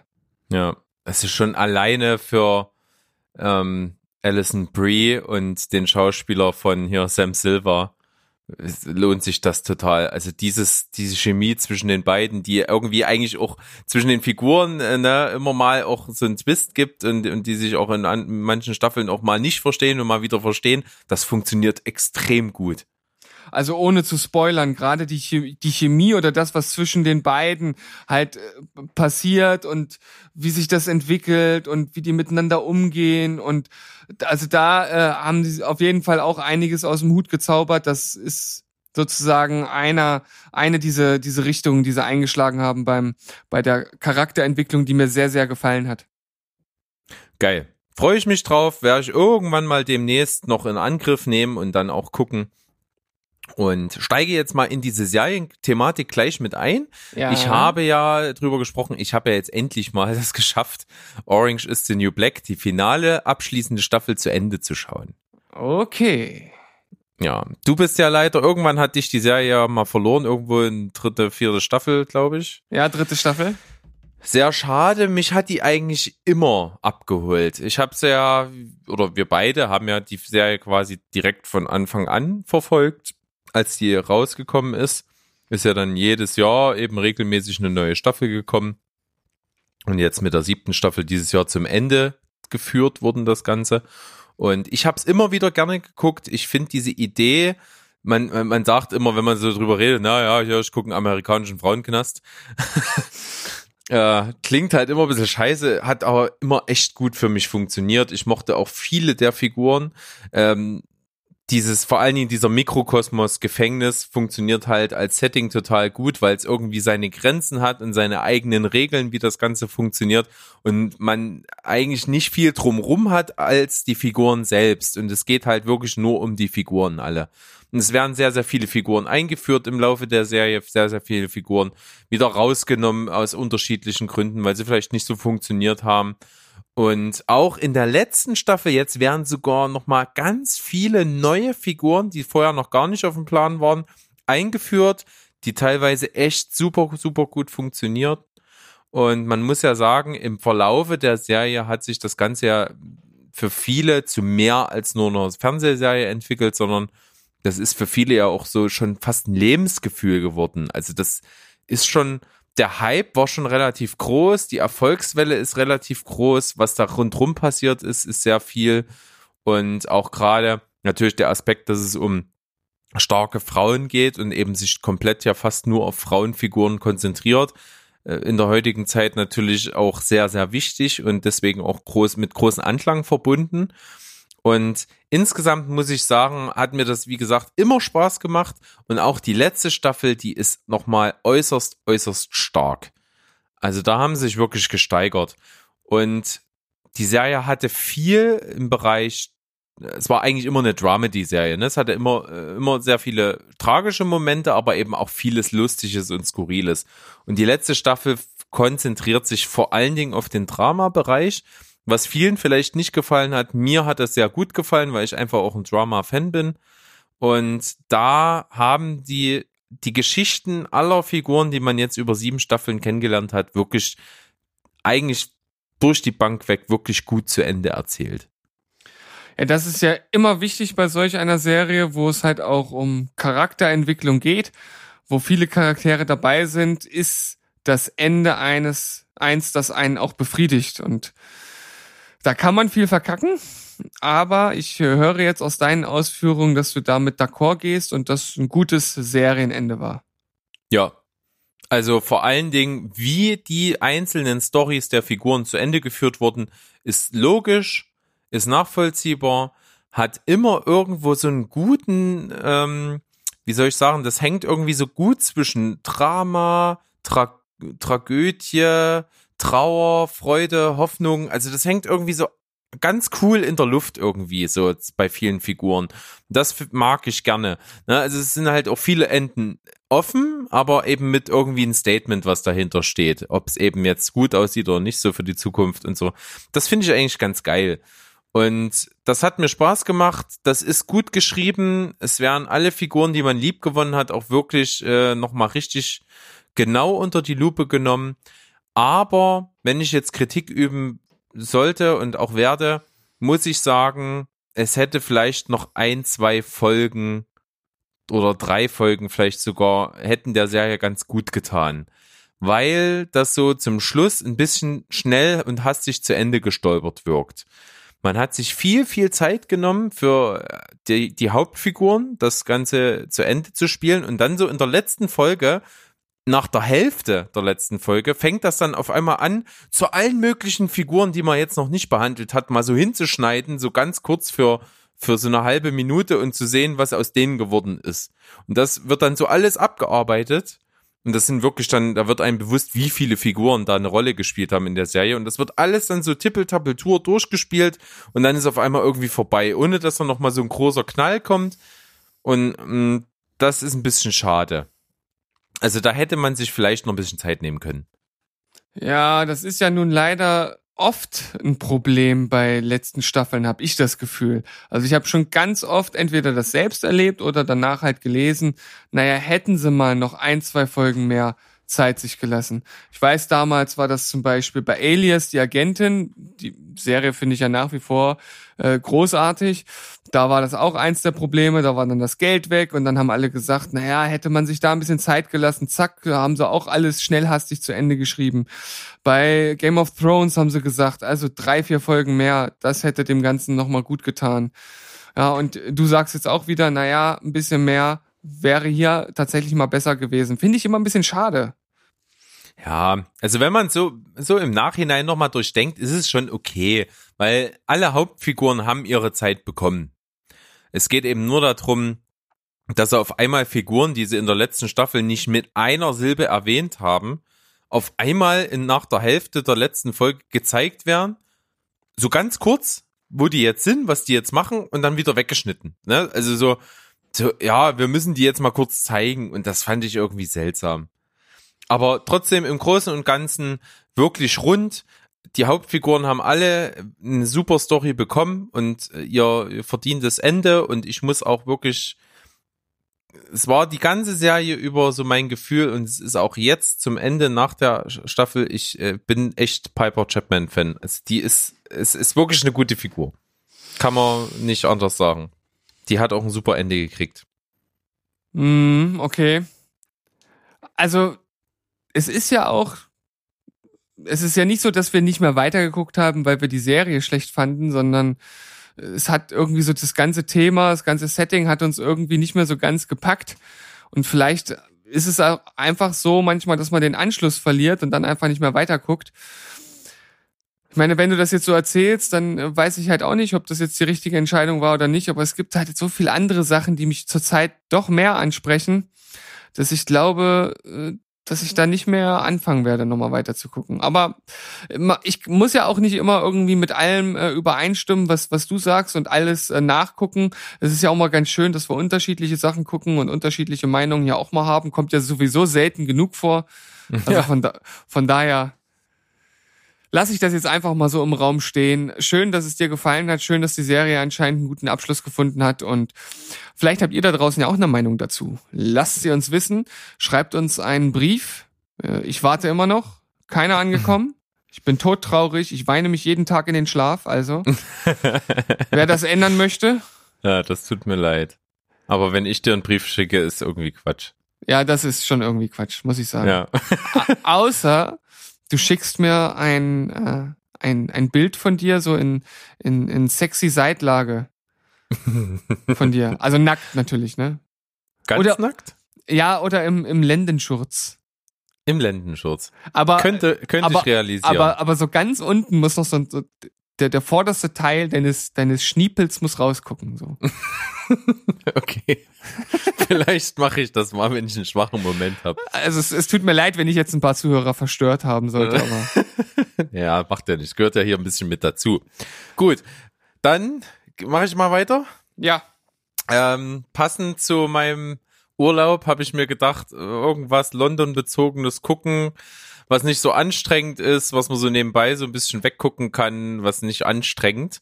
Und dann habe ich geguckt, London has fallen. Cool. Ich habe den ersten Teil Olympus Has Fallen nicht gesehen, aber Ja.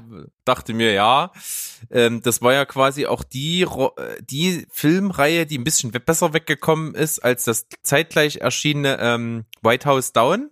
Ja. Hi- Hieß das so? Das war Ja. das mit Channing Tatum, ne? Ja, genau. Ich habe ich hab beide Ja. gesehen. Hab beide gesehen. Okay. Und das, das, das mit Channing Tatum ist das mit deutlich mehr Augenzwinkern und Klamaukischere, oder? Und das andere war ein bisschen realistischer.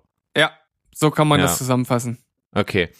Ähm, ich habe den zweiten Teil gesehen. London Has Fallen geht eigentlich ganz darum, Aaron Eckhart spielt den Präsidenten der Vereinigten Staaten und Gerard Butler ist sein äh, ja, Nummer eins persönlicher Bodyguard vom Secret Service. Und ein Staatsoberhaupt in London, der Premierminister, verstirbt und es wird ein Staatsbegräbnis angesetzt und da kommen quasi die führenden ja, äh, Oberhäupter der Länder der Welt nach, nach London. Ne? Irgendwie so 40 verschiedene Länder mit ihren Staatsoberhäuptern werden da zusammengekarrt in London und das ist natürlich ein wahnsinniges, äh, kaum überschaubares Aufgebot an Sicherheit, was dann dort irgendwie koordiniert werden muss. Und in diesem ganzen Zusammenhang eben, das ist halt relativ holter die Polter, äh, reist natürlich auch der Präsident mit seinem persönlichen Bodyguard nach London und wie im ersten Teil auch äh, anscheinend wird der dann quasi ja, geht das irgendwie schief. Terroristen fa- fangen an, da irgendwie rumzuballern und das Ganze zu sabotieren und wollen den Präsidenten kidnappen und der Bodyguard muss es natürlich wieder richten. So viel zum Plot, passt auf eine Serviette, ist auch nicht weiter äh, interessant als Geschichte. Es ist einfach ein reiner Actionfilm. Es geht eben darum, wie das dargestellt ist und ich muss sagen, ja, London als Schauplatz ist relativ egal, könnte halt auch überall sonst spielen. Das ist einfach nur die Rahmenhandlung. Ähm, ja, muss halt irgendwie bei solchen Action-Blockbustern sein, dass man irgendwelche Metropolen der Welt da einbaut. Ist eben so, muss man hinnehmen und äh, dass das Ganze mit völlig übertriebenen Patriotismus äh, zu- zusammengeschmissen ist, ist auch völlig klar. Das muss man halt einfach ausblenden. Und dass es halt auch völlig irrealistisch ist, bra- braucht man auch, glaube ich, nicht drüber reden, dass es halt eigentlich Quatsch ist, was da in der Story passiert, weil das ist einfach von den Terroristen so ein krasser Insider-Job. Die haben halt massenhaft Insider in Polizei, in, in, in Terrorschutz, in weiß ich nicht überall wo. Also das ist äh, gar nicht nachvollziehbar, wie sowas passieren kann. Aber na gut.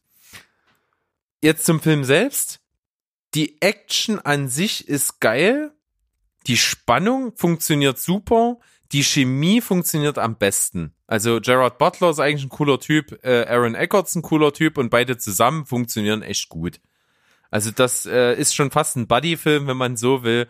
Das haut hin, das macht Spaß, aber was mein Eindruck war und was ich auch in vielen Kritiken gelesen habe, die CGI in dem Film ist unterirdischst. Hm. Also die ist so schlecht.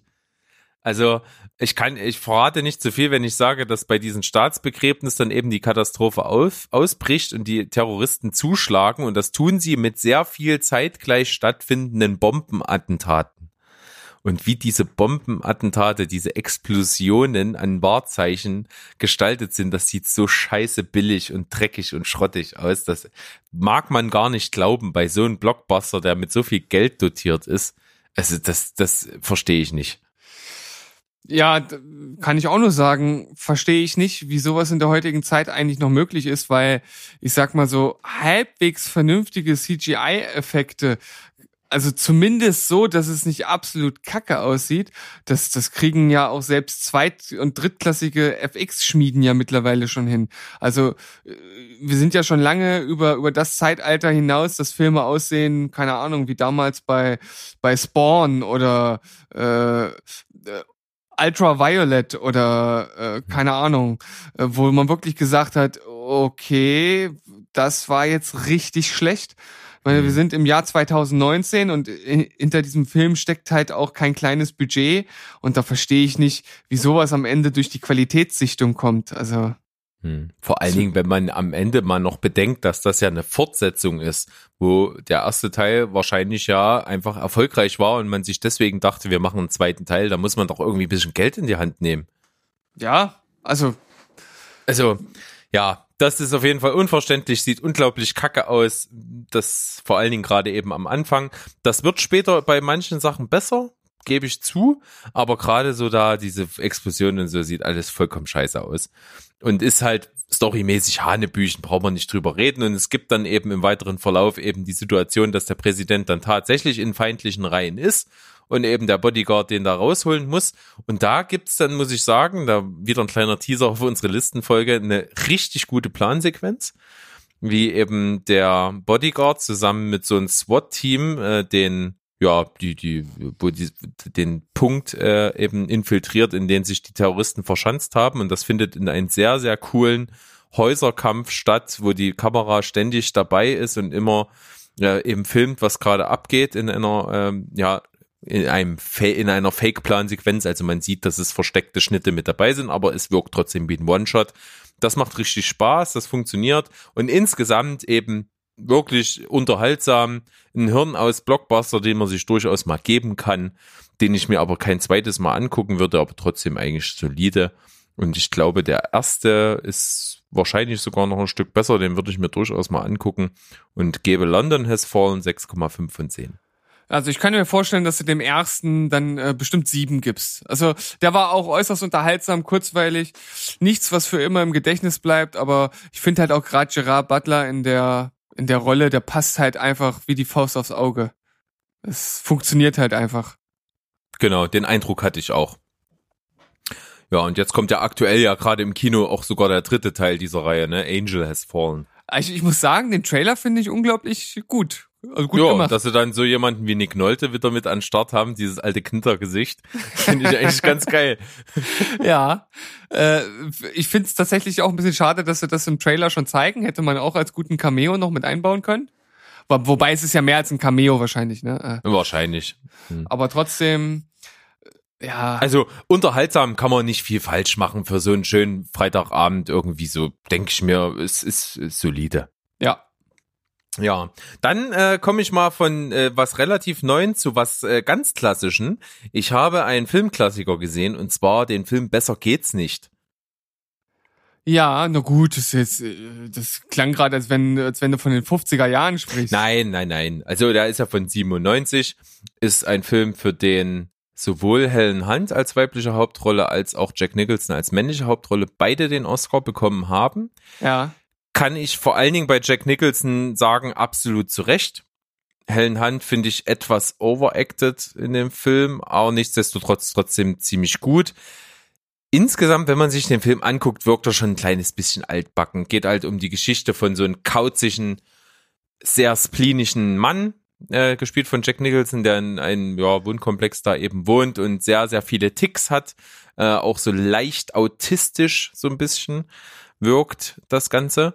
Er ist Schriftsteller, hat also auch relativ viel Geld, hat ziemlich gute Romane geschrieben und ja, er wird dann, er geht halt halt immer in dieses gleiche Restaurant und lässt sich eben nur am gleichen Platz von der gleichen Bedienung eben hellen Hand bedienen und muss ein bestimmtes äh, Menü dort bekommen und hat immer sein Plastikbesteck mit. Also der hat so ganz, ganz viele Ticks und er kommt überhaupt nicht klar, wenn das Ganze aus seinem gewohnten Muster rausläuft.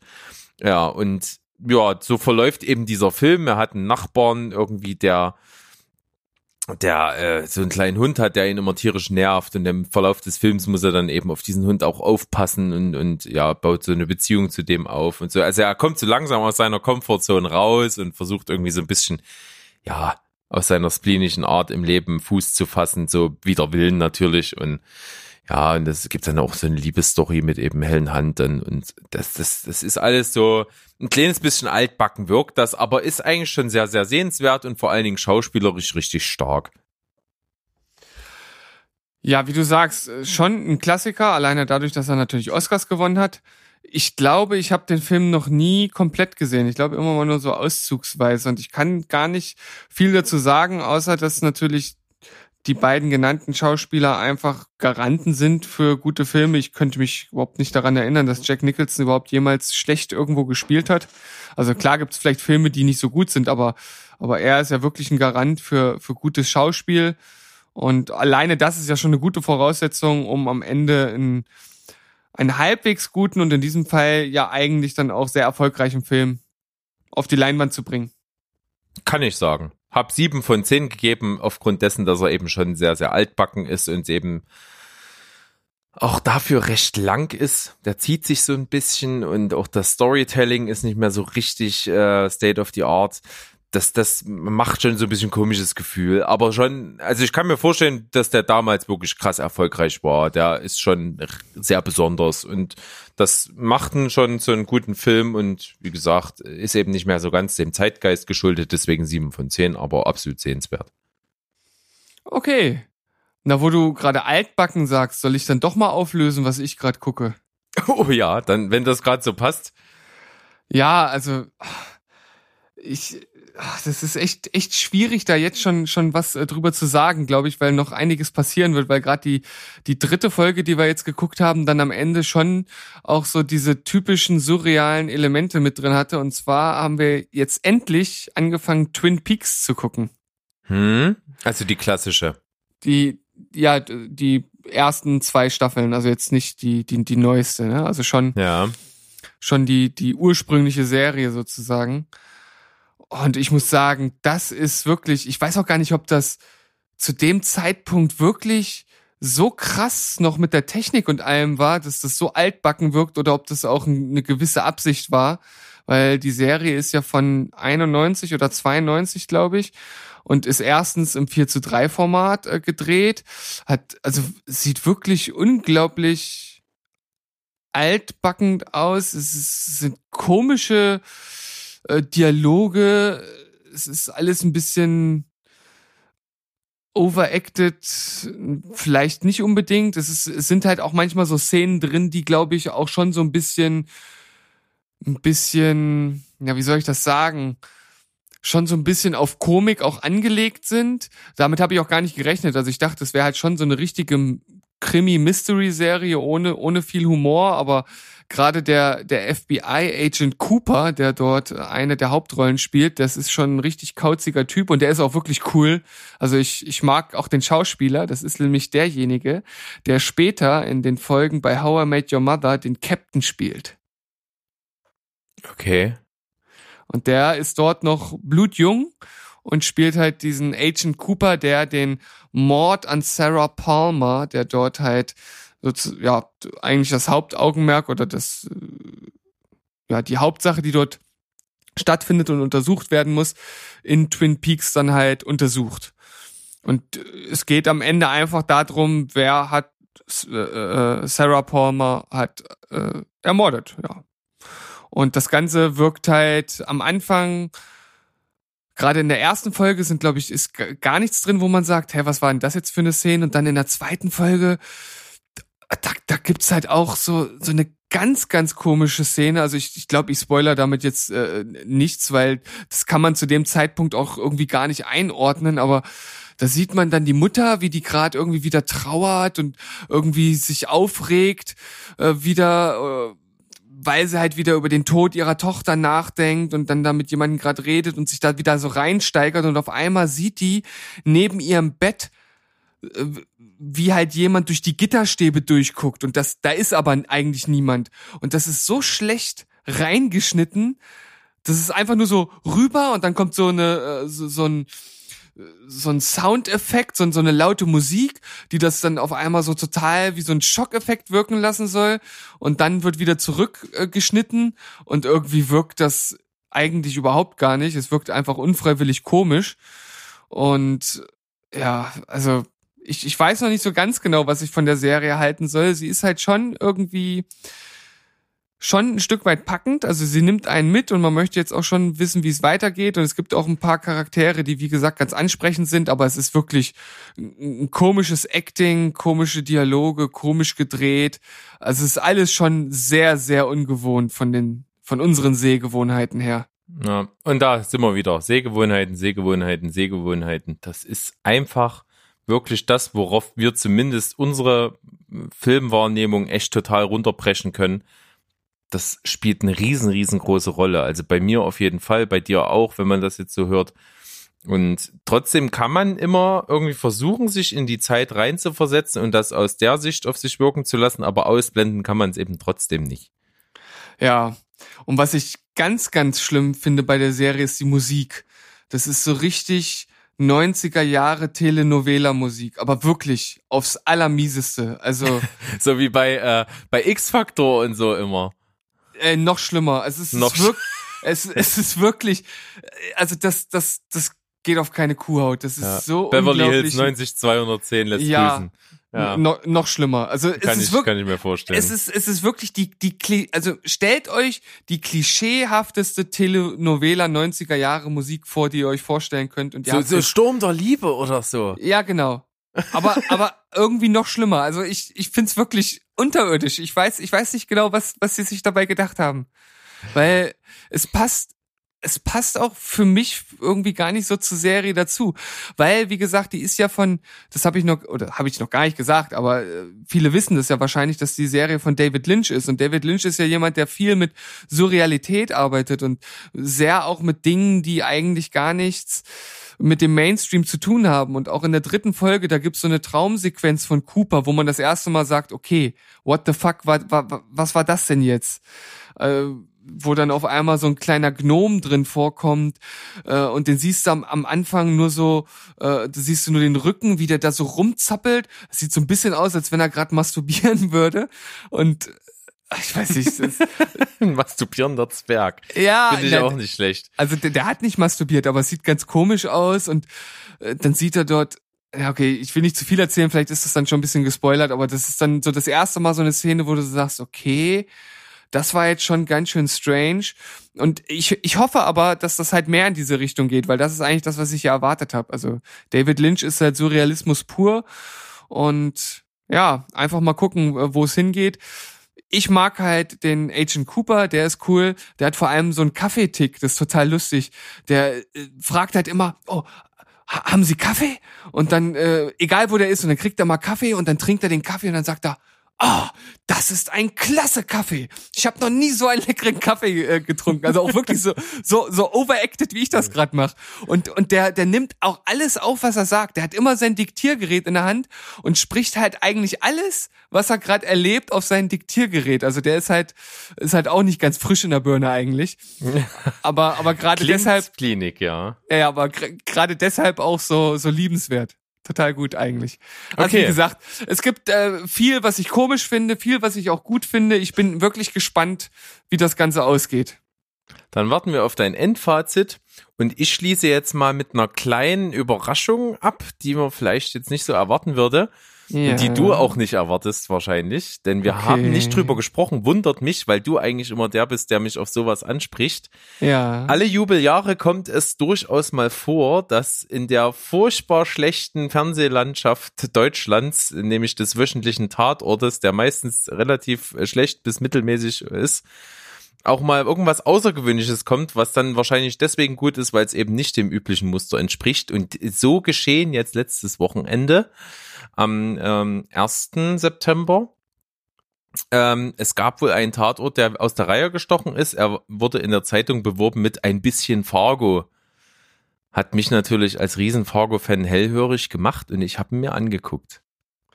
Und was sagst du dazu? Also ich habe es gar nicht mitbekommen, deswegen Ja. habe ich ihn nicht gesehen. Ja, an der Stelle kann ich dir empfehlen, vielleicht, wenn dich das, was ich jetzt erzähle, neugierig macht, ne, man kann es ja in der Mediathek vom ersten noch gucken. Ich kann auch das Fazit ziehen, ein bisschen Fargo tatsächlich. Ähm, man hat sich vieler Elemente bedient, die äh, mich Fargo lieben lassen. Und das hat man zum Teil wirklich richtig, richtig gut gemacht. Ähm, man muss natürlich dazu sagen, es ist geklaut, natürlich. Es ist also wirklich kein eigener Stil. Es ist wirklich zum Teil eins zu eins der Coeneske Stil, wie man das Ganze aufzieht, wie man das Ganze erzählt. Aber die Story ist richtig cool. Die ist total skurril, richtig gut erdacht mit super, super verstrickten Figurenkonstellationen und diese typischen, ja, verrückten Zufälle, die das Ganze für Ermittler von außen immer so schwierig machen. Und genau das passiert in dieser Story auch. Äh, na, was man von Fargo kennt, es gibt irgendwie einen Kriminalfall, der eigentlich gar nicht so schwierig ist, aber es gibt dann immer so ein paar Zufälle, wo dann die Ermittler, die das Ganze irgendwie nachvollziehen sollen, komplett auf die falsche Spur lockt und irgendwie im Dunkeln tappen, tappen lässt. Und dass dann so Figuren, die gar nicht irgendwie miteinander rechnen, auf einmal zusammen verstrickt sind auf eine Art und Weise, die irgendwie nur vom Zufall äh, halt zustande kommt. Das macht's irgendwie cool. Also die Grundstory ist eigentlich, es ist ein Ehepaar, die haben eine Solarfirma, die stellen also Solarpaneele her und äh, die haben ein Verfahren entwickelt, wie diese Solarzellen einen höheren Wirkungsgrad bekommen. Und zwar mischen die der, dieser, diesen, diesen Glas, was die herstellen, noch so ein bestimmtes, so eine Metallerde bei, die das Ganze halt eben äh, ja vom Wirkungsgrad her steigen lässt. Und diese Erde, die sie dabei mischen, ist sehr, sehr selten und auch sehr, sehr teuer. Und die brauchen eben für den Herstellungsprozess einiges davon. Und deswegen müssen die das kaufen, haben das Ganze vorfinanziert und ja, und haben sich dann dadurch riesig verschuldet und stehen eben kurz vor der Insolvenz. So, und äh, ihr Plan ist so einfach wie genial und so störanfällig eben auch. Die denken sich, okay, wir inszenieren einfach einen Überfall. Die haben also diese Erde im, im, im großen Safe im Büro. Die denken sich, okay, also der Mann wird gefesselt.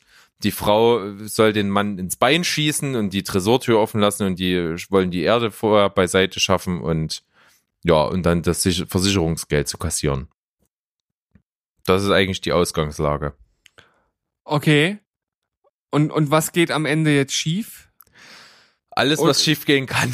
Es ist, ist genauso typisch. Das Ganze klingt eigentlich relativ einfach und unspektakulär und wird dann halt durch blöde Zufälle eben äh, ja, sehr, sehr kompliziert gemacht. Und der Zufall besteht eben da drin, der Fi- Film fängt direkt, direkt mit dieser Szene an, wie eben der Mann auf dem Stuhl gefesselt sitzt und die sich erstmal in einem völlig absurden Dialog darüber unterhalten, ob sie ihm jetzt doch in den Oberschenkel schießt oder nicht und ob das so eine gute Idee ist am Ende. Also sehr, sehr koenesk und skurril. Und äh, das Blöde ist, nachdem das dann passiert ist, kommt auf einmal der Security-Typ rein. Völlig, unver völlig unerwartet. Und äh, die Frau dreht sich im Affekt um und schießt ihm in den Kopf. Ah, okay. So. Und da haben sie auf jeden Fall auf, einmal eine Leiche, die sie nicht eingeplant haben in ihrer Rechnung. Und dann kommt dieses ganze Ding so ins Rollen. Und da kommen unglaublich viele Zufälle noch mit dazu. Also da gibt's halt einen total bescheuerten, äh, leicht autistischen Lagerverwalter, der das ganze Ding auch irgendwie so ein bisschen hinter vorgehaltener Hand mitbekommen hat und auch dann mitmischt und dann äh, noch so einen total abgefuckten Kumpel hat, der dann äh, mit ihm zusammen irgendwie dann noch so eine Erpresserschiene aufbaut. Und äh, das Ganze wird dann verstrickt noch mit der Russenmafia, mit so kleinen kriminellen Ganoven, die da auch in der Stadt mit sind und auch davon Wind bekommen. Und das Ganze er, ergibt dann wirklich ein Ungetüm aus Verstrickungen, was wirklich koenesk ist. Es ist von der Story äh, her wirklich gut geschrieben. Es ist wirklich genauso an diesen Stories angelehnt. Das funktioniert total und auch die Machart vom Stil her ist wirklich gut gemacht. Es ist richtig coole Musik dabei ähm, die Bilder, die so gezeigt werden, so Einstellungen, wo man wirklich auf die Bildästhetik Wert legt, sind mit an Bord. Äh, auch gerade am Anfang, ne, nachdem sie dieses Cold Opening war und das Ganze dann so äh, übergeht äh, in, in die, in die, ja, in die Credits, wo dann halt so äh, schon ein bisschen eingeführt wird und die Leute, die mitgemacht haben, eingeblendet werden und der, der Filmtitel, das ist alles total aus Fargo geklaut. Also auch wie der Filmtitel des Tatorts, der heißt Falscher Hase, wie das ins Bild eingeblendet wird, genau wie in der Serie mit dieser, mit diesem Schriftzug. Äh, das ist cool, das funktioniert und was wirklich das Manko ist, was es am Ende äh, wirklich nicht so cool macht, ist, es ist wieder so typisch deutsch. Die Dialoge sind un, die sind gut geschrieben, aber wie sie dargeboten werden von den Schauspielern, ist total hölzern. Und auch wie die sich verhalten und wie, wie das Schauspiel ist, ist irgendwie so typisch deutsch hölzern, was man nicht so leiden kann. Das macht's am Ende nicht mehr so cool, aber alles andere ist wirklich gelungen. Es klingt auf jeden Fall unglaublich interessant wieder mal. Und für diese Tatorte bin ich ja in der Regel auch immer offen. Weißt du, welches Ermittlerteam das ist? Mm, irgendein nordisches auf jeden Fall. Okay. ähm, gespielt werden die Ermittler von Margarita Broich und Wolfram Koch. Ah, Okay, das Also sind Janneke, Janneke und Brix. ja, also so, so weit bin ich äh, dann nicht im, im Tatort drin, dass ich das jetzt direkt zuordnen können, äh, kann. Ich kann halt immer nur so, so gängige Tatorte, die kann ich äh, direkt nochmal zuordnen, aber das sagt mir jetzt eher wenig. Hm. Weiß, weiß noch nicht, ob ich es mir angucken werde. Ich glaube, ich glaube, das werde ich mir sparen in diesem Falle. Obwohl es, also, also die Story ist wirklich gut. Also die ist richtig gut geschrieben. Und auch die Figuren sind gut geschrieben. Es ist halt plus an Schauspielleistung Harperts. Ja, aber das ist doch, das ist ja schon scheiße. Ja, das stimmt. Also bei Leuten wie uns, die da echt Wert drauf legen, dass äh, Schauspielleistungen halt richtig gut sind, ist es natürlich blöd. Aber es, es hat sich trotzdem gelohnt. Und äh, ich hatte, wie gesagt, ich habe den Film, oder was heißt wie gesagt, habe ich noch nicht gesagt, ich habe den Film gestern angefangen zu gucken und war aber sehr, sehr spät und war dann müde und habe nur die Hälfte geguckt und dachte mir, oh Mann, jetzt kriegst du den gar nicht mehr vor der Folge fertig. Und dadurch, dass du aber heute technische Probleme hattest, habe ich tatsächlich den Film noch zu Ende geguckt und deswegen kann ich davon jetzt berichten und das finde ich ganz gut. Das ist auf jeden Fall äußerst effizient, wie du das gemacht hast. Ja, jede Zeit wird genutzt. Ha, Berg, äh, hast du mal geguckt, wie viel Zeit wir jetzt schon wieder verballert haben? so eine Scheiße, ey. ja, ja. Passiert So. ist unser Markenzeichen und dadurch äh, meine Rückkehr musste gebührend gefeiert werden mit einer wieder überlangen Folge. Ist halt eben so, hä? Ja, ist halt so, vielleicht schaffen wir es ja. Nein, schaffen wir nicht. Gut. Berg, äh, hast du denn eigentlich äh, schon angefangen, äh, eine von den Serien zu gucken, die ich dir empfohlen habe? Die du schon auf der Liste hattest? Nein, leider nicht. Okay. Bin noch Schade. nicht dazu gekommen. Aber der, die Zeit wird kommen, wo ich wieder mehr Zeit habe und dann geht's richtig los. Also auf Homecoming habe ich übelst Bock und meine Frau auch. Hab da äh, Homecoming jetzt vor The Boys geschoben. Vielleicht. Mal gucken, wir haben uns noch nicht entschieden. Wir haben noch keinen Plan, was wir als nächstes gucken. Ah, okay. Na, ich, ich, ich würde für beide das okay geben. okay, dann bin ich ja beruhigt, dass ich nichts falsch machen kann. Ja, du kannst nur was falsch machen, wenn du nicht eine dieser beiden Serien nimmst. Das wäre Verdammt. das wär fatal. Das kann auch passieren. Ah, ja, okay, dann muss Das ich mir könnte halt, ich wahrscheinlich nur noch mit Klo entschuldigen. Das stimmt. Das, äh, das wäre die dritte und äh, wirklich dann jetzt auch einzige Option, äh, die da noch möglich wäre. Gut. Berg. Mit, mit dieser Drohung musst du jetzt leider leben. Und wir gucken mal, ob du mich beim nächsten Mal enttäuschen wirst oder ob ich stolz auf dich sein kann, dass du endlich mal wieder was Gutes geguckt hast. Vielleicht nur um dich zu ärgern, mache ich es halt äh, keine von den dreien. Mal gucken. Ja, wir werden es erleben in der nächsten Folge nächste Woche. Jetzt äh, leiten wir noch mal kurz über über die äh, in dieser Folge kurz äh, immer mal angeteaserte Listenfolge. Es geht um die besten Plansequenzen und das wird auch eine sehr sehr interessante Sache. Und ich freue mich drauf. Ja, und das Schöne ist ja bei dem Thema, dass wir euch dann im Skript direkt alle Plansequenzen, äh, zumindest von den meisten wahrscheinlich verlinken können. Also da könnt ihr dann super schnell dann euch einfach auch mal angucken, von was wir hier reden, ohne gleich direkt den ganzen Film gucken zu müssen, was natürlich immer die präferierte Variante wäre, aber bei so einer Plansequenz, denke ich, ist es auch durchaus mal angebracht, äh, sich die so anzuschauen. Durchaus. Also Steven, sehr sehr schön wieder hier zu sein bei dir und mit dir die Folge zu machen. Und auf zur nächsten würde ich sagen. Auf zum Atem. auf zum Atom. Und in diesem Sinne, tschüss, ciao und goodbye. Bleibt spoilerfrei. Tschüss.